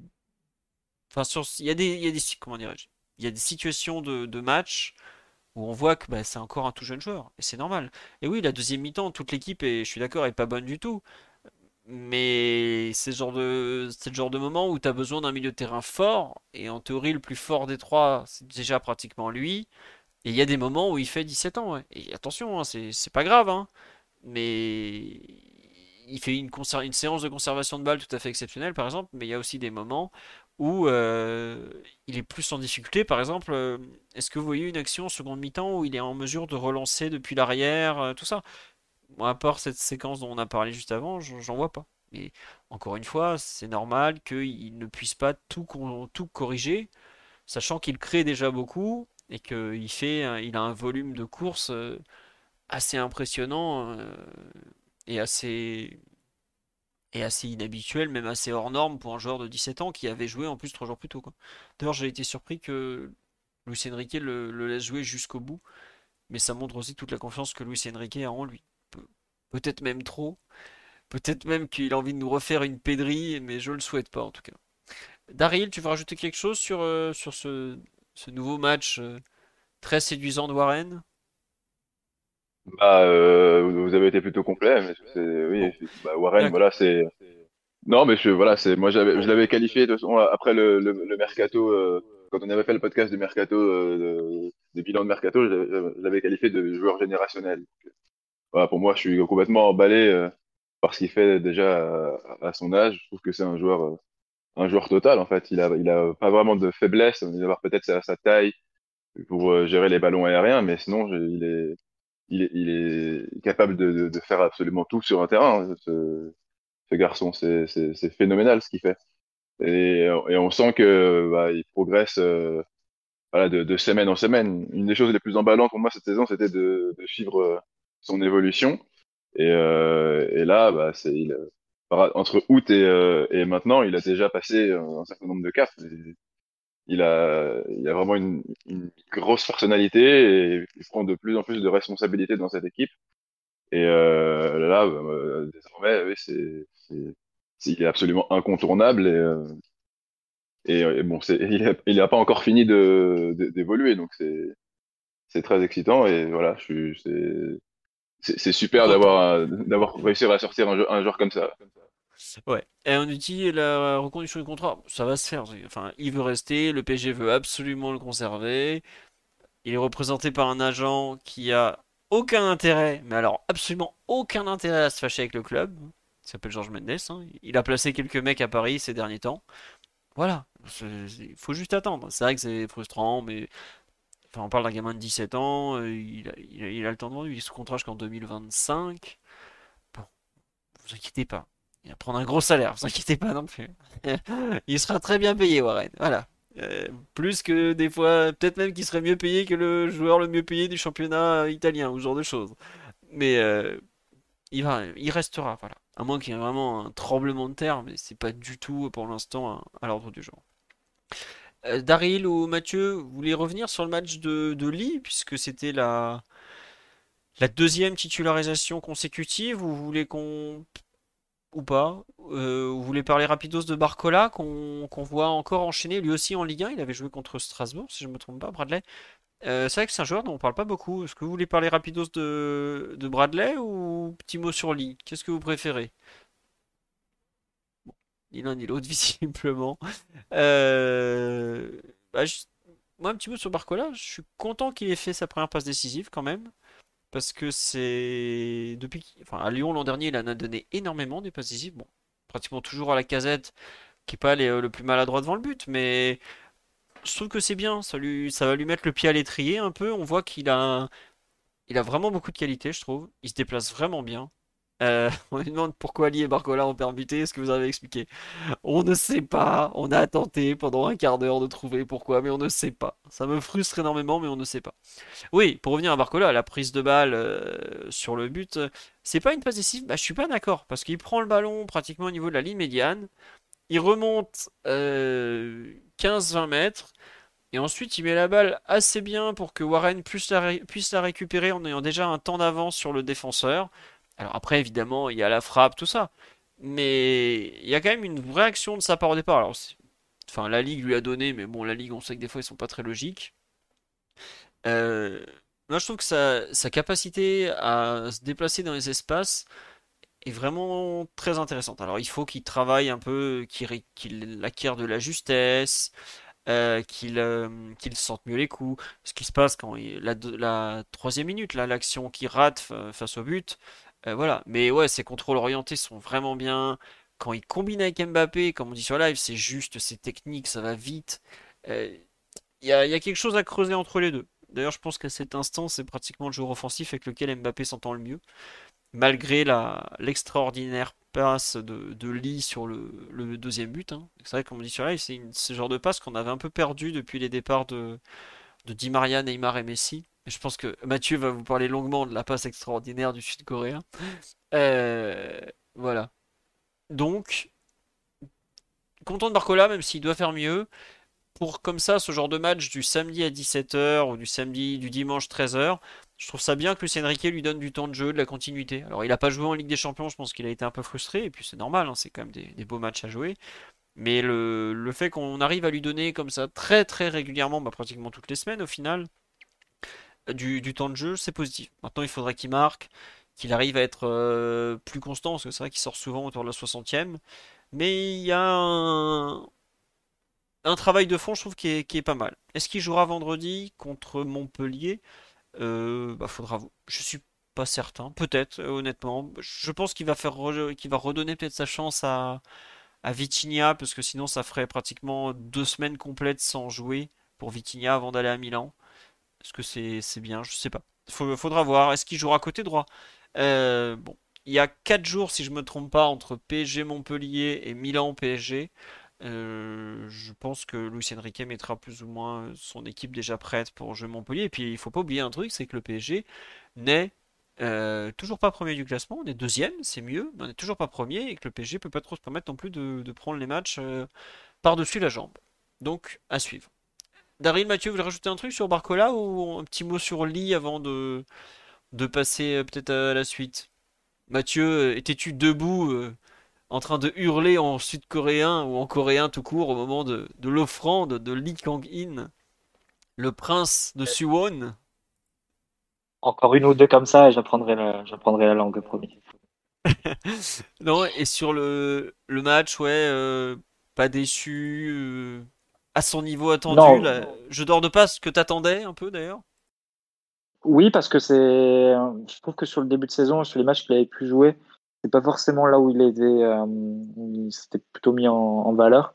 On voyait plus dans des situations de conservation de balles, de dans les petits espaces, etc. Mais sur des passes en, profondeur, des renversements de jeu ou des, des choses un peu plus difficiles au niveau technique, au niveau de la, au niveau de la passe, pardon. Euh, c'était plus compliqué. Je, me souviens notamment de sa première apparition. Il y avait un ou deux renversements de jeu euh, de, de, la droite vers la gauche qui n'étaient pas, pas bien dosés, etc. Euh, donc tu pouvais te demander un peu ce qu'il en était de, de, de, sa, part, de sa part au niveau, au niveau du jeu de passe. Et pour le coup, il a bien, il a bien répondu sur cet aspect-là. Je le trouvais assez actif aussi en début de match, proche du but. Là aussi, c'était un axe où on pouvait se demander un peu ce qu'il en était de sa part. Et euh, il a fait quelques, quelques bonnes frappes et en tout cas, il se retrouvait dans des situations où il pouvait, il pouvait marquer puisqu'il fait deux, euh, deux tirs et arrêté et repoussé par le gardien. Après, c'est effectivement un match en deux temps pour lui parce qu'à partir du moment où il a été basculé de l'autre côté, euh, d'abord excentré, ensuite un peu, relaxé. Je trouve qu'on l'avait beaucoup moins vu hein, et qu'il a même perdu, perdu en influence et euh, probablement pas un match euh, vraiment abouti à 100% pour lui. Ouais, non, euh, on me dit c'est vrai que son entame de match est excellente, peut-être un peu... Ah, Incheon, pardon, je me suis confondu, merci Nico. Euh, sur le, la durée, peut-être un peu, un peu trop juste cet instant pour faire 90 minutes. Bon, il, prend sa place tranquillement. Daryl, tu rajoutes... Oui Mathieu, tu veux rajouter quelque chose? Non, non, du tout, du tout. Daryl, tu veux, tu veux compléter sur le lit? Euh, On nous dit il a fait 2-3 bons trucs quand même en deuxième mi-temps dans les zones axiales. Euh, ouais, après j'avoue que par rapport à ce que Luis Enrique espérait en un relayeur, je sais pas Daryl si tu le vois comme ça à court terme, je pense qu'il y a quand même beaucoup de boulot avant d'en faire un relayeur, non? Ouais, ouais, je pense qu'il y a pas mal de boulot avant d'en faire un, vrai relayeur. Peut-être que le, le, dans le rôle un peu hybride de, Vitinha, euh, c'est pourquoi pas, mais au milieu, vraiment, je j'en doute. Mais bon, après, ça peut aller assez vite parce que là, il accumule, il commence vraiment juste à accumuler les minutes et son aventure avec le PSG débute vraiment là, quoi. Donc, euh, c'est, on, je pense qu'il a encore pas mal de, choses à nous montrer. Euh, il est encore en, phase d'adaptation. Déjà, je vous rappelle que son, dernier match, euh, sa dernière titularisation, ou, peut-être même un, peu avant, je sais plus, mais on, avait parlé de, son match à droite où on, disait qu'on le voyait pas trop euh, euh, sur la sur la durée euh, dans, dans, dans, un rôle d'ailier. Et bon, au final, il a il, a, il s'est montré euh, performant quand il est rentré en jeu contre Milan et, et là aussi à droite en début de match, il était il était plutôt bon. Donc les, les, les choses peuvent peuvent aller très vite. Mom deserves the best, and there's no better place to shop for Mother's Day than Whole Foods Market. They're your destination for unbeatable savings, from premium gifts to show-stopping flowers and irresistible desserts. Start by saving 33% with Prime on all body care and candles. Then get a 15-stem bunch of tulips for just $9.99 each with Prime. Round out Mom's menu with festive rosé, irresistible berry chantilly cake, and more special treats. Come celebrate Mother's Day at Whole Foods Market. Comme tu dis, les choses peuvent aller très vite. Je suis allé voir ces temps de jeu là. Il en est à 326 minutes. Donc c'est plus ou moins le même temps de jeu que Barcola qui en est à 362. À ceci près que Lille est arrivé début juillet et que Barcola est arrivé fin août. Donc euh, voilà. Mais par contre, ça y est, il a joué un peu plus que Asensio désormais. Plus que Carlos Soler. Extraordinaire à air droit contre Strasbourg. Et maintenant, il va aller taquiner les temps de jeu des euh, Fabian Ruiz 423 minutes, des Danilo 492 minutes. Il en était à 326. Est-ce que Lionel Messi va fêter son trophée au parc? Oh bah oui, il, rêve d'y retourner en plus au Parc des Princes. Vu la dernière fois comment ça s'est passé. Bon, on s'en fout qu'il le fête où il veut, qu'il dégage à Miami, et puis voilà, tout le monde sera content. Euh, Asensio, il a perdu un orteil, non, mais il a eu un, sale truc au pied, visiblement plus grave que ce qu'on avait imaginé. Il a seulement repris l'entraînement collectif aujourd'hui. Et, encore, il a même pas fait toute la séance alors qu'elle était légère. Donc, euh, l'imaginez pas pour PSG Montpellier. À mon sens, c'est même pas la peine de l'imaginer à Milan parce qu'il y a 4 entraînements et demi d'ici là. Et éventuellement, si on le revoit à Reims dans pratiquement deux semaines, ce sera déjà pas mal. Euh, Kim Pembe, pareil, il reviendra en novembre-décembre. Il a pas repris l'entraînement collectif. Je crois qu'il retouche même pas encore le ballon, Kim Pembe. Donc il y a beaucoup, beaucoup, beaucoup de, trucs encore devant lui. Euh, Lee en faux neuf, vous y croyez? Ah, bonne question, ça tient. alors moi, j'y crois pas du tout pour une raison très simple, c'est qu'il y a déjà Ramos, Colomwani et Asensio qui jouent devant, voire Mbappé qui joue quand même dans un rôle axial. Euh, il n'y a pas de place en fait. Alors, à moins qu'il y ait hécatombe, mais sinon, je... ouais, Mathieu? Oui, Enrique l'avait cité en option avant le match, euh, comme, ouais, euh, comme Deux fois, numéro 9. Après, il avait, il avait cité aussi Endur et Mbappé et Mbappé comme option au milieu de terrain. On les a un peu moins vus. Mais... Écoutez, pour, euh, contre un PayPal bien chargé, je peux vous procurer l'extraordinaire Italie Espoir, Norvège Espoir, dans lequel Shirendur a joué 90 minutes. Ce fut un grand match, mais c'est réservé à ceux qui payent. Non, plus sérieusement, ouais, si les gens jouent, s'ils jouent pas beaucoup, enfin, faut pas non plus trop s'arrêter sur les propos de Lucien Riquet quand il liste les joueurs. Il nous a listé Solaire en concurrence avec Hakimi et Mukiele comme arrière droit il y a, deux, il y a trois jours, donc. Euh, faut prendre du recul.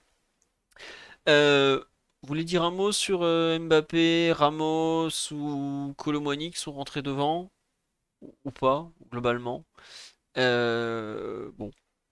Enfin, ouais, Ramos a pas touché beaucoup la balle, il a couru dans le vide, rien de nouveau. Mbappé a mis deux buts, dont une spéciale, bah, comme trois jours auparavant. Rien de très nouveau. Colomoni, on en a un peu parlé tout à l'heure. Donc, je pense que vu qu'on est qu'à 1h23 de podcast, euh, on va faire peut-être nos, habituelles questions-réponses. N'hésitez pas à poser les questions sur le live. En attendant que les questions arrivent, euh, je voudrais remercier Aloe. Eh, mais elle est pseudo, c'est dur là. Aloe CKY972. Donc voilà, j'ai presque réussi. Le petit Fakir, Robin FJR, Bastigno64 et Yofak qui avaient semé en cours d'émission. Euh, ah tiens, bah, question un peu qui concerne directement le match. Est-ce que vous êtes inquiet pour Gonzalo Ramos? Euh, Daryl, Mathieu, qui veut commencer? Mathieu, es-tu inquiet pour euh, notre ami portugais qui, bon, n'est pas au sommet de sa forme, va-t-on dire Inquiet ou pas inquiet, Mathieu? Après, inquiet, ça dépend par quelles sont les attentes et ce que tu imagines de lui, mais c'est vrai que c'est compliqué parce que euh, même dans à l'intérieur des matchs, il n'a pas vraiment des, d'occasion, possibilité de, de se mettre en avant et de, d'avoir des situations de but. Euh, alors tu le vois parfois sur des remises ou sur des parfois éloigné du but, parfois proche, plus proche. Euh, c'est lui qui décale, qui en il me semble, sur une frappe qui qui est repoussée par le gardien notamment. Après, oui, si tu fais le si tu fais le bilan à la fin des 60 minutes et quelques qu'il a joué, ça fait ça fait assez léger, hein, c'est clair. Ouais. Non mais ouais, t'as raison. Hein. Après, euh, il y a comme il s'appelle Lucien Riquet qui l'avait défendu avant le match en disant bah, ce que vous voyez, c'est ce qu'on lui demande. Euh, donc il aura moins d'occasions parce que le PSG fait moins de centres, tout ça. Moi, il y a un truc qui me gêne un peu, c'est que à l'exception des débuts d'action où on l'utilise en appui, où effectivement, ça, je pense que ça correspond à ce que Luis Enrique lui demande. Quand on est dans le dernier tiers du terrain, et à part la jolie remise pour lui, effectivement, qui est bien sentie, et à chaque match, pratiquement, il y a comme ça, il y a un 1-2, une étincelle collective, on a l'impression d'un joueur qui n'est pas connecté aux autres. Et euh, tu vois, euh, bah, par exemple, on a vu Barcola Mbappé combiné, on a vu Lee, M... Hakimi combiné, on a vu Lee Mbappé tenter un peu des trucs. Il y a même des moments où on a vu un peu, bon, évidemment, la connexion Dembélé Hakimi qui est, qui est connue maintenant. Avec quel joueur on a vu Ramos combiné quoi? Même euh, Asensio, on l'a vu plus combiné un peu de temps qu'il a joué. Euh, au final, il y a un peu de, un petit peu de temps en temps avec Mbappé, Ramos arrive à jouer. Mais sinon, ouais. Non, Mathieu, te... bah après, si tu fais le bilan de la façon dont le PSG attaque, soit tu vas avoir des, des situations d'action, d'action rapide, des contre-attaques. Ah, c'est des situations, en général, contre Salo Ramos, c'est pas le, terminal de, de ces actions. Et fort logiquement, tu as, Mbappé et, quand il joue, bah, et Dembélé également, qui peuvent, qui peuvent l'être. Et ensuite, quand tu attaques des blocs plus, euh, plus repliés, plus bas, euh, en général, tu fais pas la différence par des, par des débordements ou par des, situations comme celle-là où ensuite tu peux centrer essayer de trouver ton numéro 9. Donc, voilà, il va avoir un rôle d'occupation des, des centraux adverses, de parfois être touché pour, remiser et, permettre à, un coéquipier de jouer plus de face. Mais en dehors de ça, il est très peu joué sur ses qualités. Hein. Si tu reprends les buts qu'il avait marqués l'an dernier, Gonzalo Ramos, il y a effectivement beaucoup de jeux extérieurs et des centres.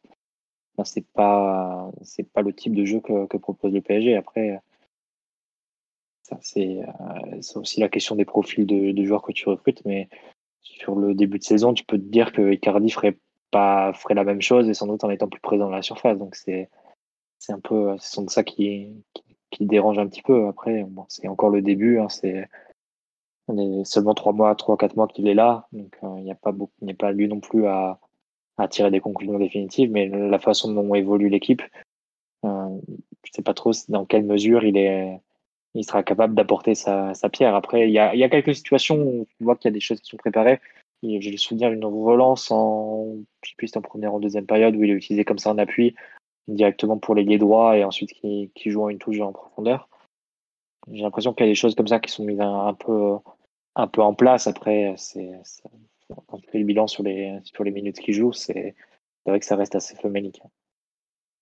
Ouais, voilà. C'est travail en cours, on va dire, working progress. Mais bon, je j'ai du mal à voir en fait à quel moment on va réussir à utiliser ses qualités dans la surface. C'est un peu ça qui me gêne, c'est que c'est alors c'est un ancien milieu de terrain, je pense qu'il est en appui, en remise, tout ça, il va progresser. Il se donne défensivement, donc il est important. Euh, je pense qu'à cet instant, il est peut-être encore devant euh, dans tout ce qui est jeu de haut but. Mais moi, la question que je me pose, c'est à quel moment on va euh, être en mesure. Avec le retour de Nuno, oui, c'est pas bête ça. Et enfin, j'aime pas trop dire ça, mais je trouve que sur le terrain, il est un peu ostracisé par les autres par les joueurs de devant notamment. Alors de temps en temps, Mbappé va savoir l'utiliser pour un 1-2, tout ça. On l'avait vu à Toulouse par exemple sur un de ses premiers matchs de mémoire où il avait eu un truc un, peu intéressant. Euh, bon, Nuno, il le connaît bien, hein. je si je me trompe pas, c'est un, joueur de sa génération. Bon, après, le retour de Nuno, c'est pas avant euh, février, voire mars. Mais ce que je veux dire, c'est qu'il va y avoir un.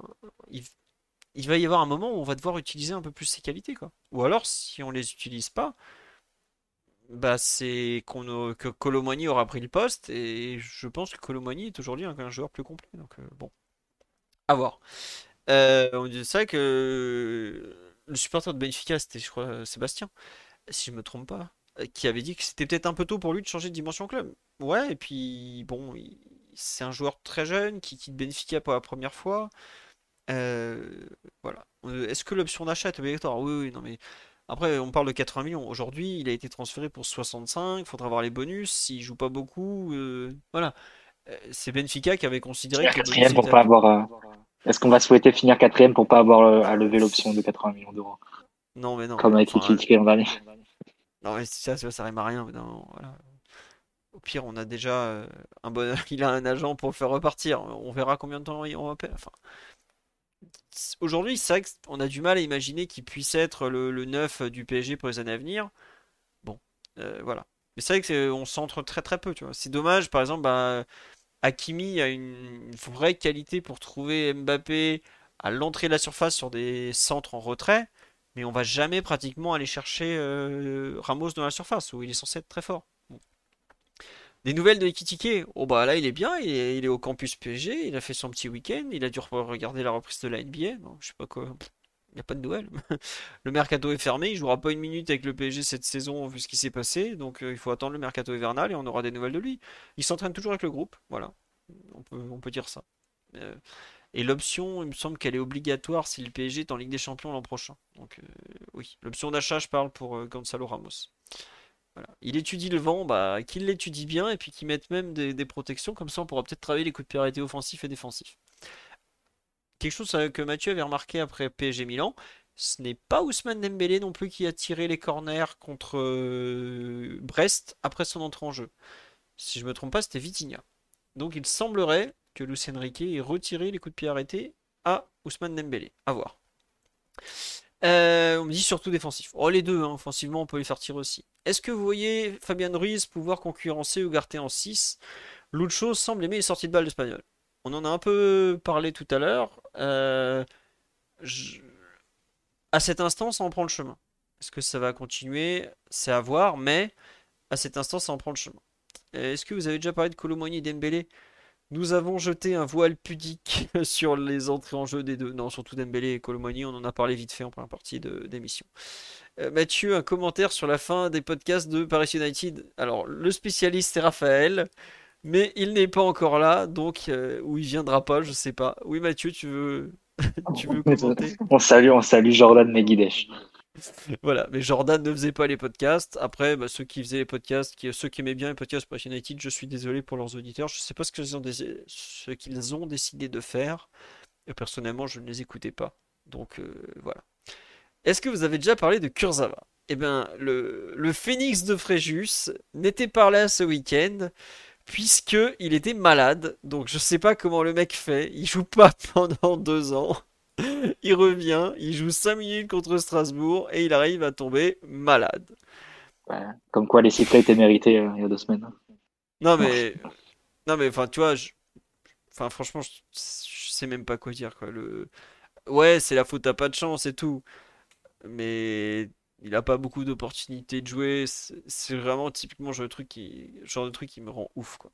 T'as pas, t'as pas beaucoup de chance et t'es même pas foutu d'être prêt le jour où comme ça, ce genre de match un peu, tu pourrais avoir l'opportunité de gratter du temps. Voilà.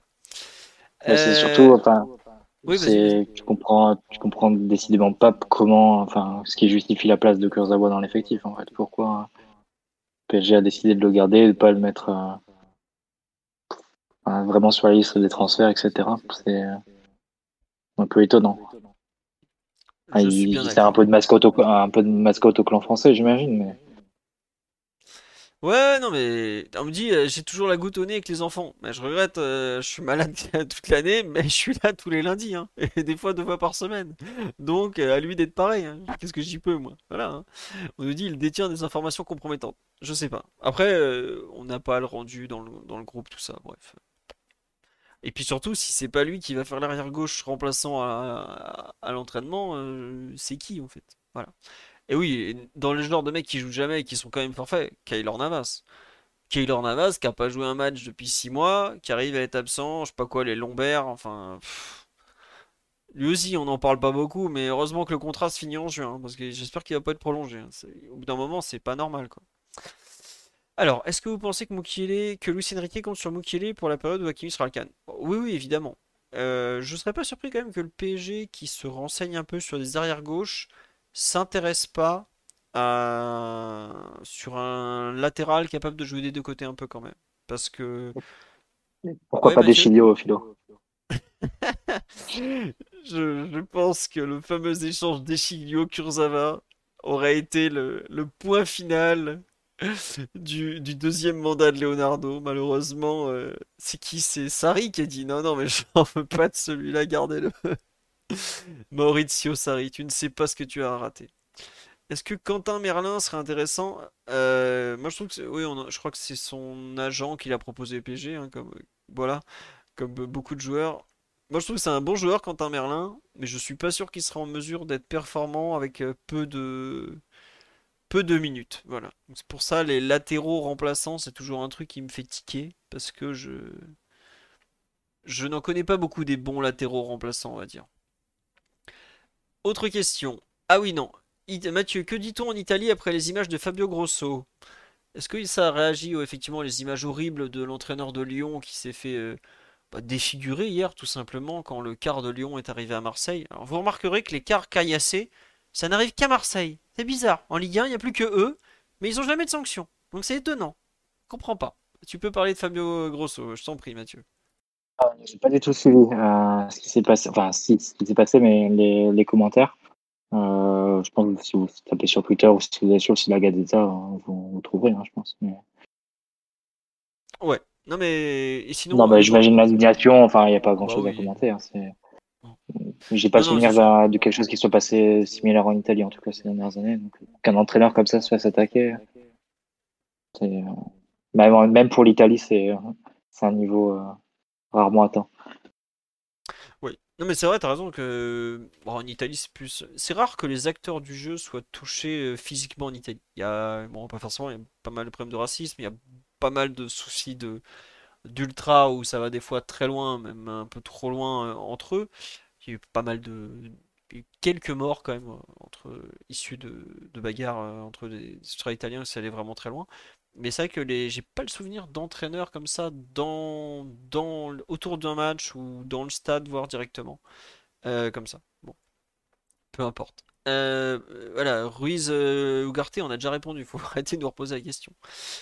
Euh, on nous dit 7 personnes en garde vue. Après, ce qui, enfin, vous regardez, il y a une vidéo où il y a le caillassage des supporters de Lyon. À l'extérieur, il y a les, CRS qui les regardent faire. Donc, je sais pas ce qu'ils ont à l'arrêter comme type, mais bon, sont pas.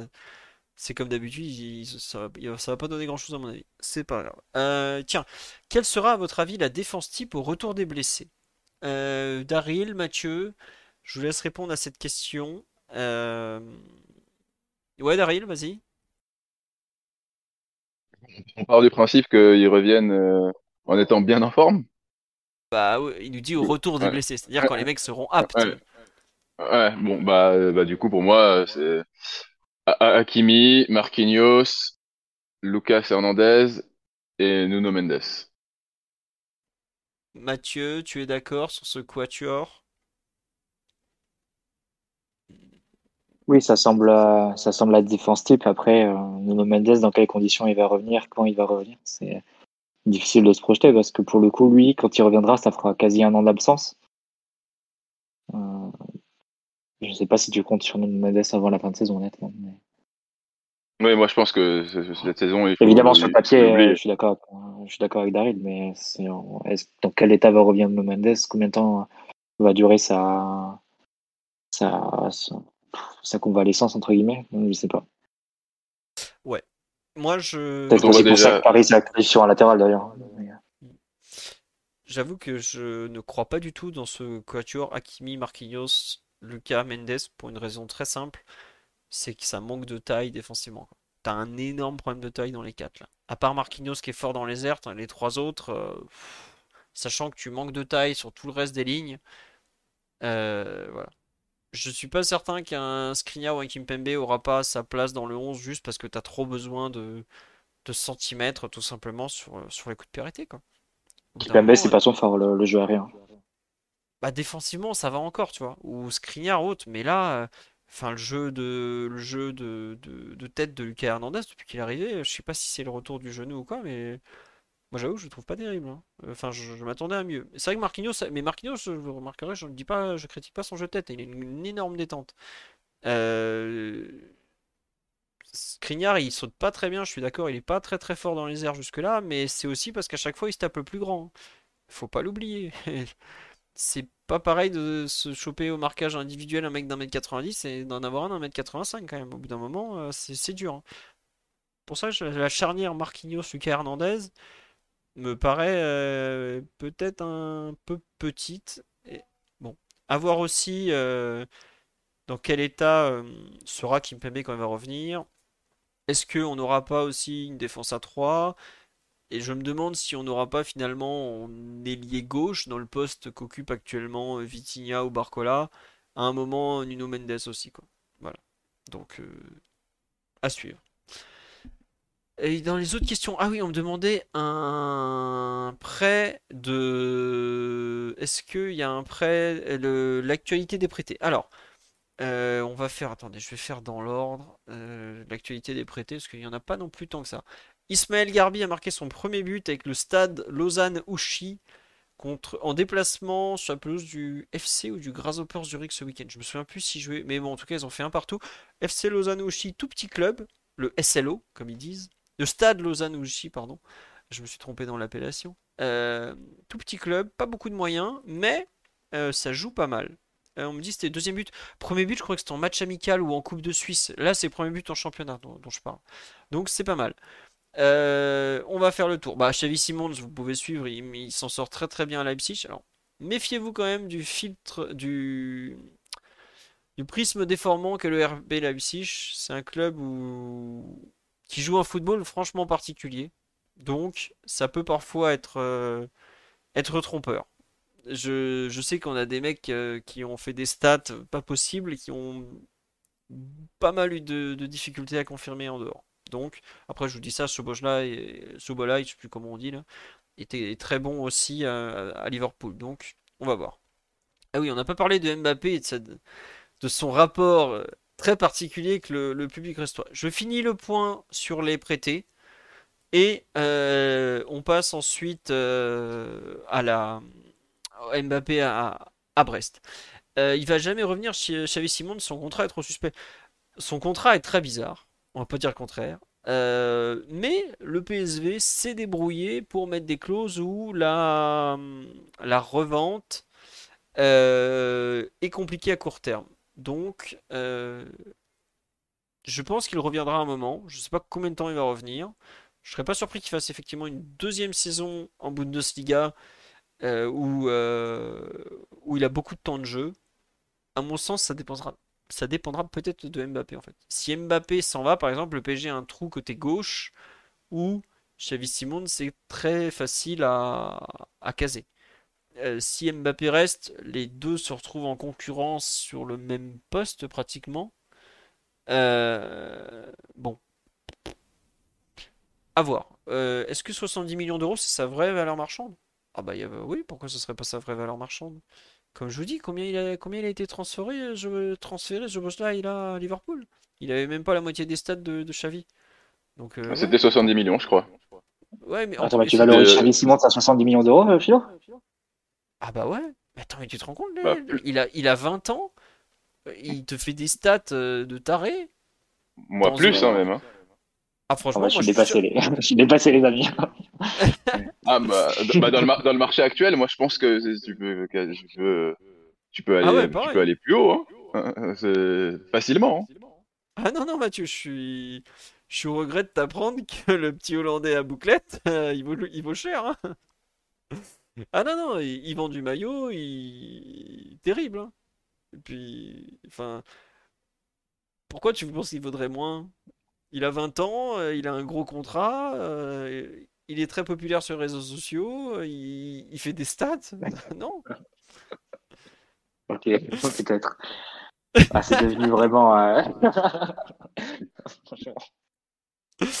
On me dit à ce prix-là, faut le vendre. Mais après, le problème, c'est que si Xavi Simons vaut aussi cher, c'est que pour avoir un bon joueur, ça coûte très cher aussi. Nkunku est parti pour 60, mais c'est une, une clause. Donc, euh, Xavi Simons, il n'y a pas de clause. Je, voilà, c'est pour ça. Enfin, je sais pas si vous vous rendez compte, mais. il avait euh, deux ou trois saisons au moins à Leipzig euh, avec ses stats. Un peu. Ouais, mais euh, il avait deux ou trois saisons, ça je suis d'accord. Mais Xavi Simons, il a fait une saison euh, monstrueuse à la- au PSV en termes de stats. Il arrive en Bundesliga, Ah, il est pratiquement sur. Ah, je sais, tu sais ce que je pense du championnat hollandais. hein. C'est un championnat de pipasse, je suis d'accord. Mais le truc, c'est qu'il arrive en Bundesliga, qui est un championnat euh, favorable statistiquement, nous dirons. hashtag Guirassy, hashtag Anthony Modeste, pour pas citer d'autres. Où euh, il est bon et surtout il marque en Ligue des Champions. Il est en équipe nationale, il a 20 ans donc c'est un joueur sur lequel tu peux investir dans la durée. Voilà, après euh, il y a des mecs comme Caicedo était transféré à Chelsea 116 millions pour un milieu de terrain. euh, qui... Attention, excellent joueur hein, Caicedo, mais qui doit Ça, mettre. C'est la, euh, c'est la taxe Todd Bolly, hein, ça, Philo aussi. Attends, mais les mecs de Liverpool, ils étaient prêts à payer encore plus. Hein. Faut pas croire. Il n'y a pas que Todd le Magnifique hein, qui était prêt à payer. Ouais, Ah, Liverpool, ils étaient prêts à, payer- à mettre le même prix. hein. Ah, Même plus, je crois. Voilà, euh, Caicedo, il a été, il a été transféré. Le mec, il a mis un but, une passe D en première ligue l'année d'avant, quand même. Bon, des, jeux- des milieux de terrain qui savent marquer des buts et tout ça. Voilà, euh, Colomoni, une saison à Francfort. Bon, après, Colomoni, on l'a surpayé parce que c'était la fin, tout ça, qu'il voulait pas le lâcher. Non, mais ouais, Mathieu, moi, moi, tu me dis que demain, le PSG a reçu une offre de 70 millions d'euros pour Xavi Simons. Je suis, mais alors, pas du tout surpris. Et je pense que le PSG refuse d'ailleurs. Oui, je pense qu'il refuse et qu'il peut largement avoir plus. PSG refuserait 70 millions sur Xavi Simons. Ah ouais? Ouais. Bah attends, mais. Enfin, il y a quelques années, Pulisic, qui, avait, qui était à peine titulaire à Dortmund, a été transféré pour 65 millions d'euros en première ligue. hein. Faut pas l'oublier. Ouais, même, même là, à Vert, il est parti pour 65 millions après un passage miti- très mitigé à Chelsea. Enfin, c'est- Après ça, c'est des transferts intra-première ligne, mais ouais. Non, non, mais. Euh... bah, attends. euh, Bah, Anto- Anthony à 100 millions. euh, Ouais. Anthony de Pays-Bas, quoi. Alors, mais ouais, mais là, vous me citez toutes les absurdités qu'il y a eu ces dernières années.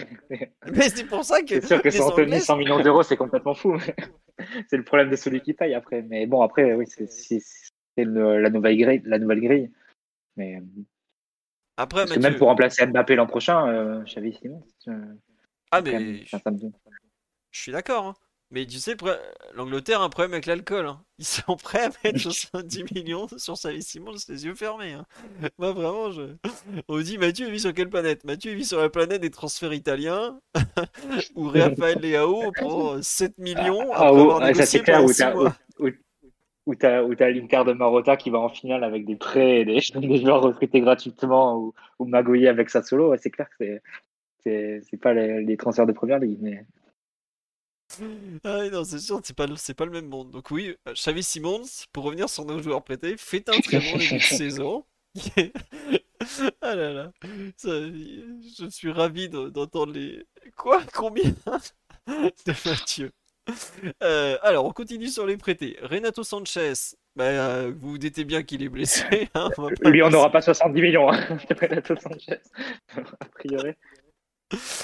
Euh, claquage à la cuisse, date de retour inconnue, donc il reviendra dans 2, 3, 4 semaines, hein, bon, on sait pas. Il en est quand même seulement à 98 millions cette, euh, cette 98 minutes pardon cette saison, donc ça sent pas très très bon. hein. Bon, comme a dit José Mourinho, euh, Renato s'il était fiable physiquement, euh, il serait pas chez nous. Voilà, on continue. Euh, Juan Bernat a commencé à jouer avec Benfica, euh, parce que Roger Schmidt n'est pas très très fan, on va dire comme ça, du, du latéral gauche que le, que le Benfica a signé, qui s'appelle...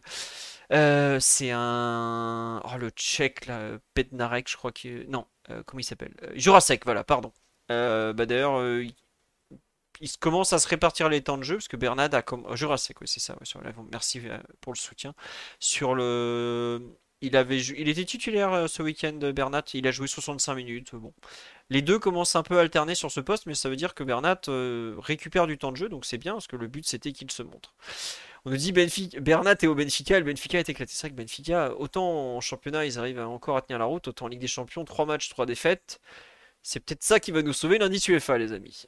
On continue chez les prêtés. Alors, on a euh, donc Renato, je vous l'ai dit, Bernat, je vous l'ai dit, Ismaël Garbi, je vous l'ai dit, Colin Dagba, il joue régulièrement en Ligue 2 avec Auxerre. Je crois qu'il était titulaire ce week-end d'ailleurs, Colin. J'ai pas eu le temps de faire le tour de mes feuilles de match comme d'habitude.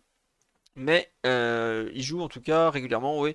Euh, bon, il joue un tiers du temps de jeu, donc il il n'est pas non plus euh, très beaucoup, très très utilisé. Il devient quoi Draxler? Bah, alors Draxler, faut savoir que le dernier, il était titulaire ce week-end, il a perdu à Dunkerque. C'est formidable, c'est pas comme ça qu'on va le revendre. Euh, Draxler, il s'est barré du, du, du terrain en plein match comme ça.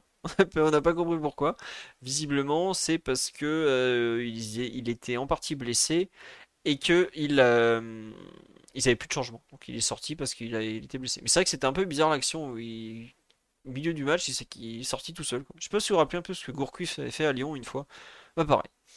Euh, alors ensuite, Garbi, je vous l'ai dit, Bernat, je vous l'ai dit, Simon, je vous l'ai dit. On a Edouard Michu en Turquie à l'Adana Demirspor, j'ai pas suivi.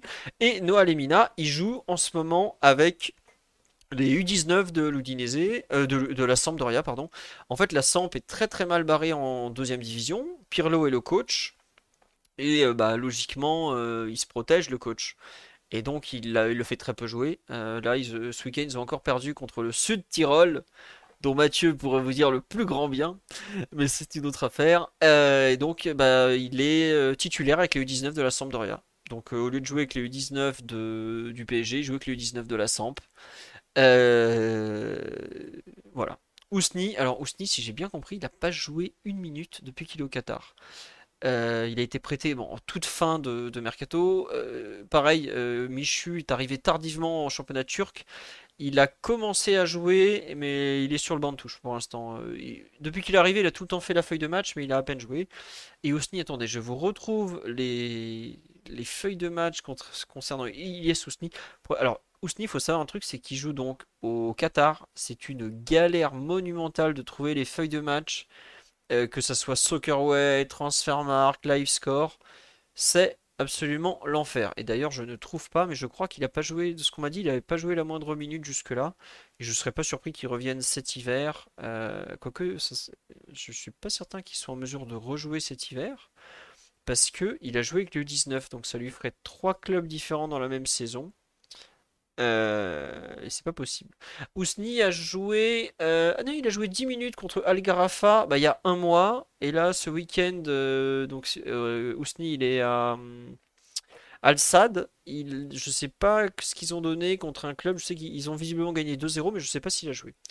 Et oui, il est chez le premier du classement. Et Marco Verratti est toujours blessé. Non, non, non, j'ai vu que Verratti avait joué ce week-end. Puisque je tente de vous récupérer, de récupérer le match. Euh, pour ensuite en faire euh, bah, voir un peu ce que ça donne Marco Verratti au Qatar, tout simplement. Voilà. On a fait le tour des prêtés, non? Euh, On nous dit Ousni Garbi, ça brûlait pas la rétine, comme on dit en prépa. Il faut savoir que Ousni, il a absolument voulu faire la prépa et malheureusement, il a joué un peu blessé. Donc c'est pour ça qu'il n'a pas été très très bon, notamment. Mais en théorie, c'est quand même un, plutôt un bon joueur. Et Kari, il, a, il avait une énorme blessure en pré-saison, parce qu'il a raté trois mois pratiquement de compétition. Et il est rentré en jeu ce week-end, c'était ses premières minutes, si je ne me trompe pas, à Reims. Il a joué le dernier quart d'heure et il a été vraiment pas mal de ce qu'on m'a dit. Euh, puisque je n'ai pas regardé euh, Lorient, euh, Reims-Lorient, pardon, la victoire du stade de Reims. Mais il a joué son premier quart d'heure et il a été pas mal du tout. Donc voilà. mais il a, il a raté encore un mois, deux mois de compétition sur blessure sachant qu'il en avait déjà raté pas mal. Voilà. On a fait le tour des prêtés. Alors, est-ce que Mathieu et Daryl veulent revenir sur la réponse de Kylian Mbappé au public brestois ce week-end après euh, les, quelques chants euh, envers, euh, envers son ami Ashraf Hakimi, tout ça je vais y aller, hein, parce qu'ils sont pas pressés d'ouvrir le micro. Et moi j'ai adoré, c'était formidable. Alors déjà, je comprends pas comment Jonas Martin peut finir la rencontre alors qu'il l'attrape Mbappé à la gorge sur le penalty.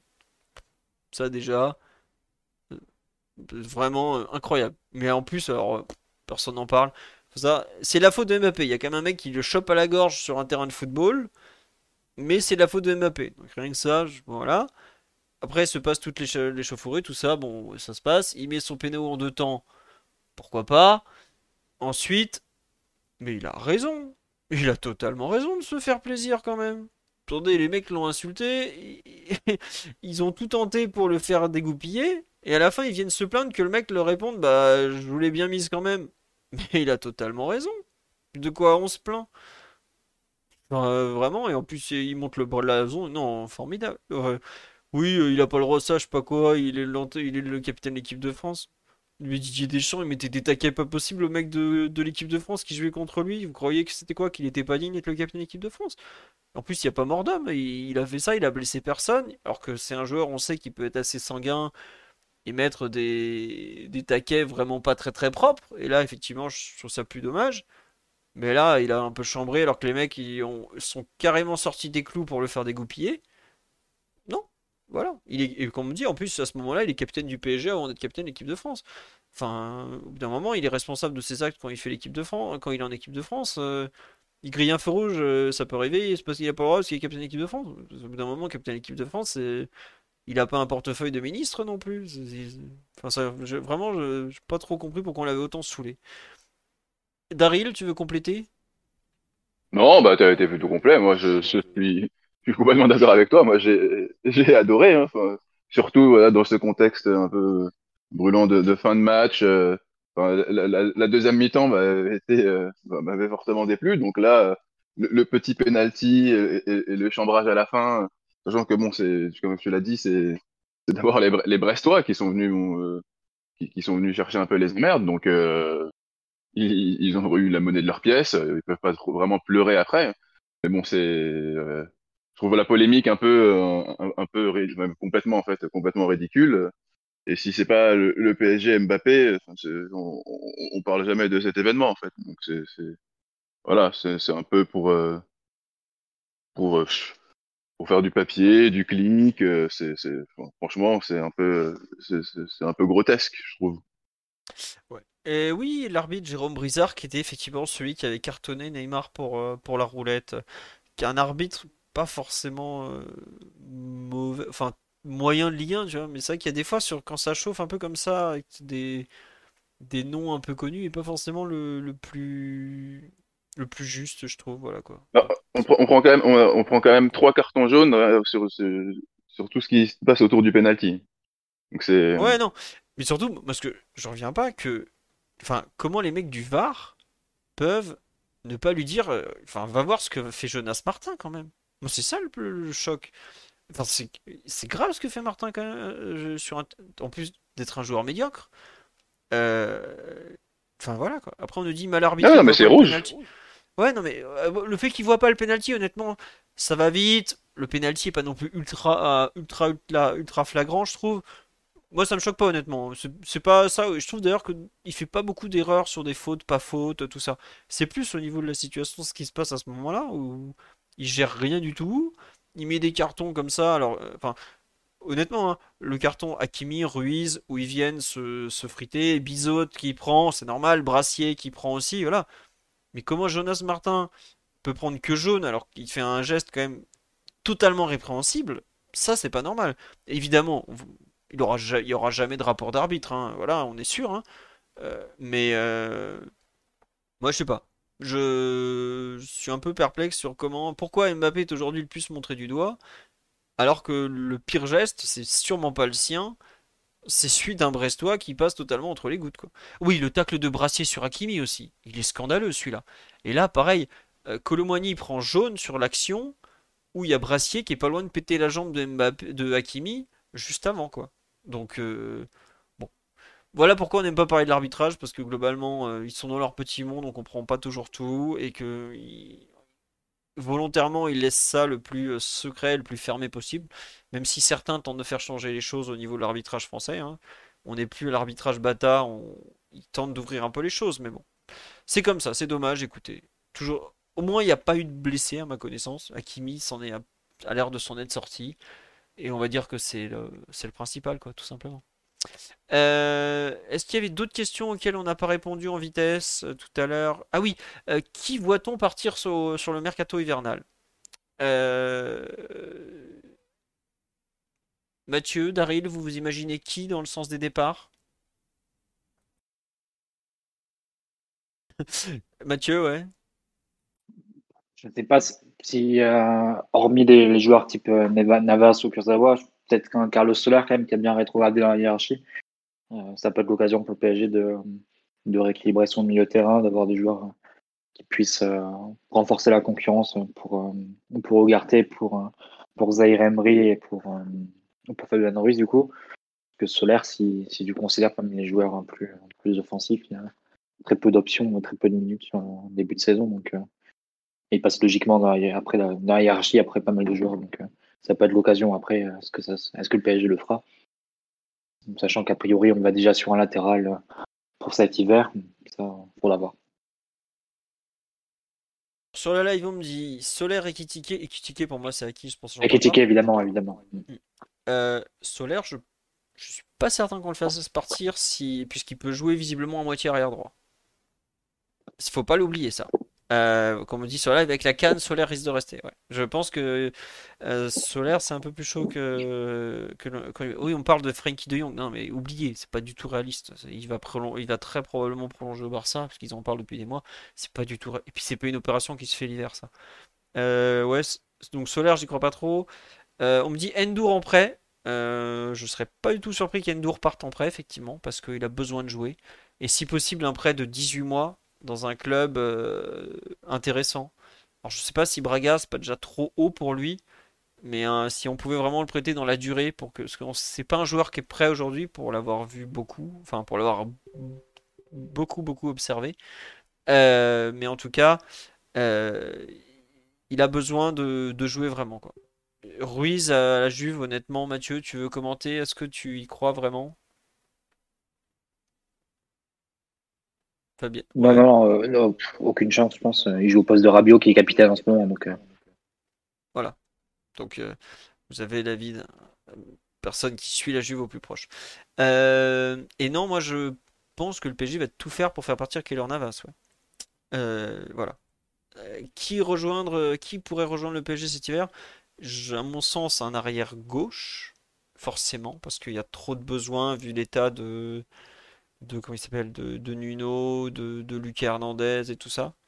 après le reste, voilà. On m'a dit Fabien Ruiz à Tottenham. Non, mais Fabien Ruiz, c'est un joueur qui peut pas aller en Angleterre. Il est beaucoup trop lent. C'est des profils, ça. Les, joueurs, les agents tentent de les caler, mais les, les clubs les veulent pas, quoi. Euh, les clubs espagnols, enfin les clubs anglais commencent un peu à se rendre compte qu'il y a un, besoin très nécessaire de vitesse. Et un joueur comme Ruiz, je sais qu'on, je crois qu'on avait parlé de Burnley la saison l'été dernier, ça, ça avait aucun sens. D'ailleurs, Burnley a fait aucune offre. Bah, Fabien Ruiz, on l'a proposé à toute l'Europe, personne n'en a voulu parce que le salaire était trop élevé, donc euh, c'est comme ça. Est-ce que Rico sera présent au parc lors des prochains matchs? Alors, il était censé être là pour PG Milan, ça a été annulé visiblement de son côté, on ne sait pas trop pourquoi. Euh, bon, à suivre euh, quand même, voilà. Mais oui, Ruiz, c'est l'Espagne ou l'Italie, mais problème c'est qu'il a un salaire parisien, avec l'Espagne ou l'Italie, un salaire parisien, c'est un peu trop élevé pour eux. Un milieu créatif, je pense pas à cet instant que le PSG soit spécialement à la recherche d'un milieu créatif. Voilà. Euh, en tout cas, ça on prend pas vraiment le chemin. Voilà. Rabiot libre l'été prochain, est-ce que vous reprenez? Ah. J'ai beaucoup défendu Adrien depuis bien des années, mais les comebacks au PSG, c'est rarement une bonne idée. Donc euh, malheureusement, je, me demande s'il vaut mieux pas faire l'impasse. Euh, voilà. Voilà, voilà. Euh, on nous dit pourquoi la famille de Rico a voulu préciser qu'il allait bien suite à l'annulation? Bah justement pour montrer que c'était pas grave et que c'est voilà. Après, il faut quand même bien se rendre compte que Sergio Rico, il a perdu 20 kilos, il est resté deux, mois ou trois mois en réanimation. Il va pas revenir comme ça. Hein. Moi, je suis pas sûr qu'il rejoue un jour au football. C'est très triste pour lui, mais aujourd'hui, il est en vie. Il a 30 ans, il a fait une belle carrière faut peut-être qu'il. Alors, bien sûr qu'il rêve de rejouer, ça serait formidable pour lui de rejouer, mais ça va être compliqué. En condition live, c'est impossible qu'il rejoue. Je sais pas. Si... J'irai pas jusqu'à impossible parce que je connais pas assez bien le dossier d'un point de vue médical et tout ça. Euh, mais c'est très compliqué d'imaginer Sergio Rico aujourd'hui rejouer. Hein. Euh, enfin, l'autre jour, il expliquait qu'il avait droit à des étirements et pas plus. Je veux pas être méchant, mais entre des étirements et euh, jouer, je sais pas si vous vous rendez compte tout ce qu'il y a entre les deux, quoi. Donc, c'est. Laissez-lui du temps, voilà. On lui dit camarade Monaco. Oh non, ça, fait partie des joueurs que le PSG ne prendrait pas. Youssouf Fofana libre à la fin de la saison, vous en pensez quoi? Moi, je pense que Youssouf Fofana, il est en équipe de France. Il va pas aller dans un club où sont un de ses principaux concurrents pour l'équipe de France, à savoir Zahir Emery, est le titulaire indiscutable. Donc euh, ça me paraît aujourd'hui être une idée compliquée. Je sais qu'on en a parlé sur le forum des cultures PG il n'y a pas longtemps pour le mercato d'hiver. Je me mets à la place de Fofana, jamais je signe au PSG cet hiver. Je me retrouve en concurrence directe avec Zahir Emery, c'est la meilleure chance pour moi de ne pas aller à l'Euro en fin de saison, alors que ça sera possiblement sa dernière compétition internationale avec l'équipe de France. Donc euh, ça me paraît compliqué. Et personnellement, je suis l'agent de, Fofana, je ne tente pas de le mettre au PSG. Donc euh, voilà. C'est qu'un avis, hein. je sais pas, peut-être qu'il viendra et tout ça. Prolongation de Mbappé, c'est mort. À part euh, Nasser El Khelaifi, Kylian Mbappé, sa mère, éventuellement Florentino Pérez, je pense qu'il n'y a que, ces gens-là qui sont au courant. Mais ils ont l'air de dire qu'ils verraient en cours de saison, comme toujours, donc euh, voilà. Je ne sais pas si c'est mort, si ça va mieux. Mais en tout cas, il va falloir attendre. Euh, est-ce que vous pensez que le meilleur poste de Ougarté pourrait être relayeur sur un modèle à la Matuidi? Daryl ou Mathieu, vous voulez répondre à cette euh, possibilité de voir Ougarté plus haut sur le terrain? Oui, Mathieu? On s'était posé en début de saison. Ça n'a pas été vraiment le cas. Hein. Le pardon, a toujours utilisé euh, devant la défense. Donc, à voir s'il a dans, dans l'esprit. Ça peut être une idée hein, pour aller chercher ou harceler. Euh, mais voilà. Après, si tu as des limites techniques aussi devant la défense, tu peux les avoir aussi plus haut sur le terrain, à fortiori. Hein. Là où les espaces sont plus comprimés et tu dois prendre des décisions euh, sur des distances beaucoup plus courtes. Donc, euh, à voir. Ouais, puis moi je trouve que son impact défensif est plus intéressant quand il est en 6 déjà qu'en 8. Mba- euh, Matuidi, tout le monde le voyait comme un gros récupérateur, mais ce qui le fait changer de dimension, c'est quand il devient un joueur qui pèse offensivement. Euh, c'est pas quand il joue en... C'est pas quand il joue en 6 récupérateur, voilà. Il devient un autre joueur quand il... quand il y joue vraiment très haut, qu'il est capable de marquer, et tout ça. Aujourd'hui, au karaté, sa force réelle, c'est le duel défensif où il est hors norme. Mais c'est pas vraiment sachant que le PSG a beaucoup le ballon, est-ce que c'est une bonne chose d'aller le mettre aussi haut sur le, enfin très haut sur le terrain, tout ça? Bon, je suis pas certain. Voilà. Euh, à mon sens, euh. Il joue quel poste avec l'Uruguay? Bah, Bielsa le fait jouer vraiment devant la défense. Et le dernier match, le Uruguay-Brésil, il joue même toute la deuxième mi-temps, euh, pratiquement en défense centrale. Entre la défense centrale et le milieu selon les actions. Donc vous voyez, il n'est pas du tout euh, en train de se rapprocher de l'attaque. Allez, est-ce que vous pensez que Warren sera en bleu à la prochaine trêve internationale? Daryl, tu veux répondre? Oui. Oui. Voilà. Non, bah, avec la blessure de Tchouaméni, bon, ça me paraît. Puis là, Deschamps qui dit que Warren Zaïre-Emery est un joueur qui lui plaît. Bon, ça, me paraît euh, assez clair, quoi. Euh, pareil. Euh, surtout que c'est des matchs un peu pour du beurre. Donc si tu veux le tester un peu avant de voir si tu peux l'emmener à l'Euro, ça paraît effectivement être une, euh, une bonne solution. Je sais pas, après Mathieu, peut-être qu'il a d'autres avis, mais je suis pas certain et je crois pas que Mathieu suive beaucoup l'équipe de France. Si, si, si, je suis d'accord avec vous. hein, je pense qu'il y sera. D'accord. Euh, on nous dit Warren va taper le record de Pilorget et de Loris. Euh, c'est possible que le record de Pilorget est un peu chaud parce que euh, il a, il doit être déjà à quoi 50 matchs ou pas loin à 17 ans. Euh, ça veut dire qu'il va monter très très très haut dans le nombre de matchs. Euh, on nous demande c'est quoi son autre nationalité? Ah, sur le, oui, c'est la Martinique, le drapeau qu'il a sur Transfermarkt. Mais c'est, enfin, il y a une sélection de Martinique hein, parce qu'elle joue la Gold Cup. Euh, mais en tout cas, euh, il jouera pas avec la Martinique de sitôt. Peut-être euh, quand il sera vieux, mais je ne pense pas qu'on le verra sous le maillot de la Martinique, euh, malgré ses racines. Voilà. Et Mathieu est dépité de dire ouais, ou- l'équipe de France pour Warren. Mais Mathieu se, se console avec Pourquoi, pourquoi ça? Oui, bien sûr, pas joli. Et ton ami aussi. Tonali et autres petits futés du Paris sportif à l'italienne. Qu'est-ce que vous voulez que je vous dise? Non, non, mais écoutez, on est très content d'avoir des joueurs. Moi, honnêtement, je préfère voir euh, Warren en équipe de France A qu'avec les espoirs, parce que je sais qu'il jouera moins avec les A qu'avec les espoirs. euh. Et puis bon, aller jouer des Maltes et des, des Géorgies euh, en espoir où les mecs ils nous mettent des types qui, se- sont même pas professionnels ou à peine. Bon, voilà quoi. Et oui, Pilorget a commencé à 17 ans, mais la différence c'est que le, PSG jouait pas beaucoup la Coupe d'Europe à cette époque-là, pas souvent, et donc il a pas pu faire beaucoup de saisons à plus de euh, 50 matchs comme euh, Warren est bien parti pour le faire.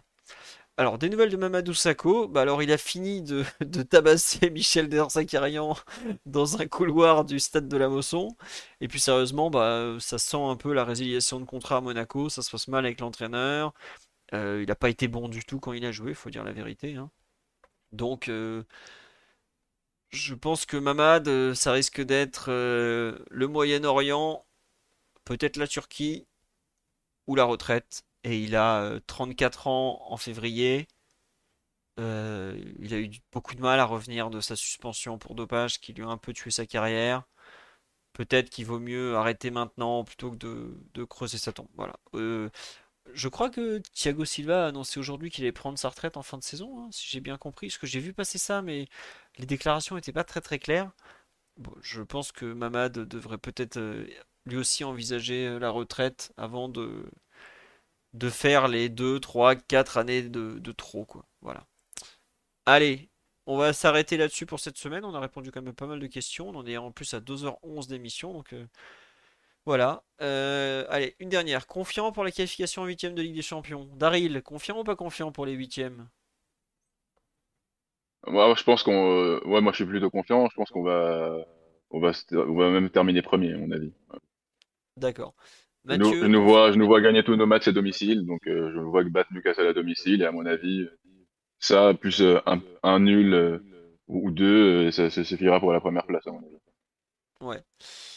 Euh, Mathieu, tu, ton avis, euh, premier, deuxième, la qualif en huitième? Mathieu, tout à l'heure, il a dit l'équipe en huitième. Donc je pense qu'il est assez confiant quant au fait d'aller en huitième. Premier, deuxième? Bah, dès le tirage, mais euh, oui, la qualification, si possible, la première place, parce que c'est important, notamment vu les autres groupes, pour avoir aussi un, un tirage qui s'éclaircit pour la, pour la suite. Euh, après, oui, comme l'a dit Daryl, ça sent quand même le groupe où tu peux euh, t'en tirer avec la première place à 12, 13, 14 points. Il n'y a pas besoin de faire beaucoup plus, donc euh, ça devrait, ça devrait passer pour le PSG. D'accord.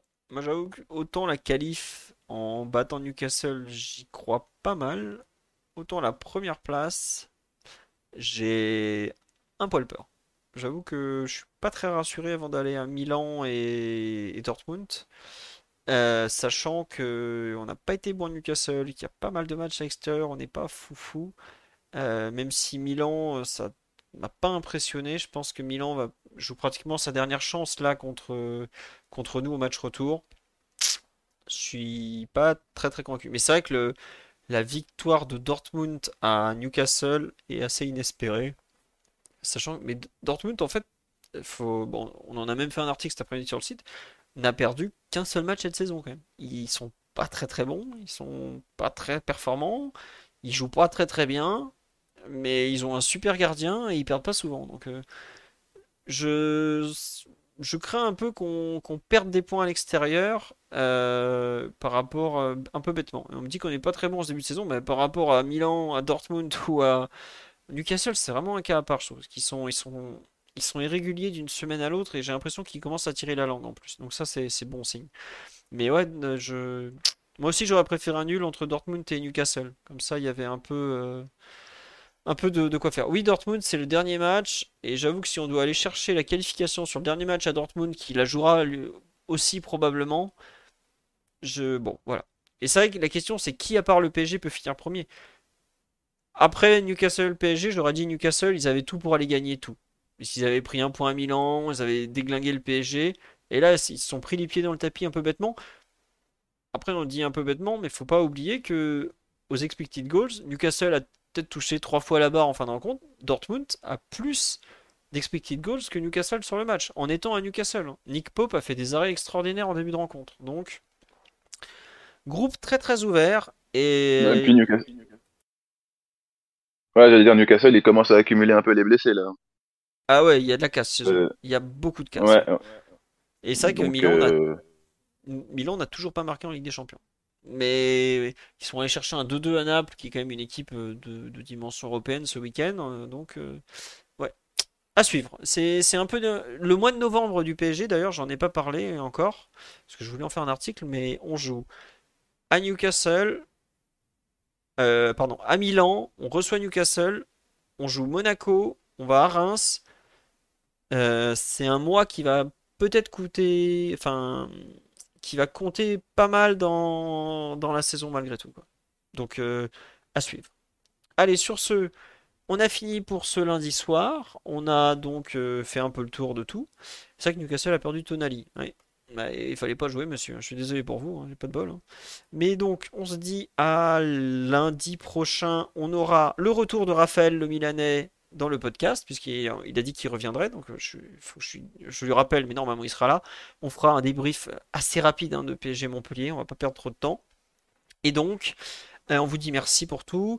Je vais essayer, si j'ai le temps cette semaine, de vous faire un petit retour sur le match de Youth League qui avait eu lieu contre Milan. Enfin, peut-être on fera un petit point début de Youth League. Euh, mauvaise nouvelle pour les jeunes. Yoram Zagué était sélectionné pour la Coupe du Monde du 17, donc on va perdre notre capitaine et titulaire au poste derrière droit pour, euh, je pense, deux des trois matchs de la, de la deuxième partie. Donc ça, ça, c'est un peu gênant parce que c'est un joueur qui compte beaucoup et qui revient à un très très bon niveau.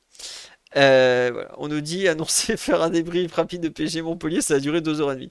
Non, non, franchement, euh. On dit Philo, je t'aime. Bah, je suis désolé, euh, j'ai déjà une personne qui partage ma vie et que je ne compte pas quitter, même pour un podcasteur aussi gentil. Allez, bonne nuit à tous. À très bientôt. Encore merci pour vos subs, votre fidélité, vos très gentils messages. Et à lundi prochain en audio. À très vite sur le site. Ciao, ciao tout le monde. Bonne nuit. Ah. Et vive l'open source. Bisous à tous.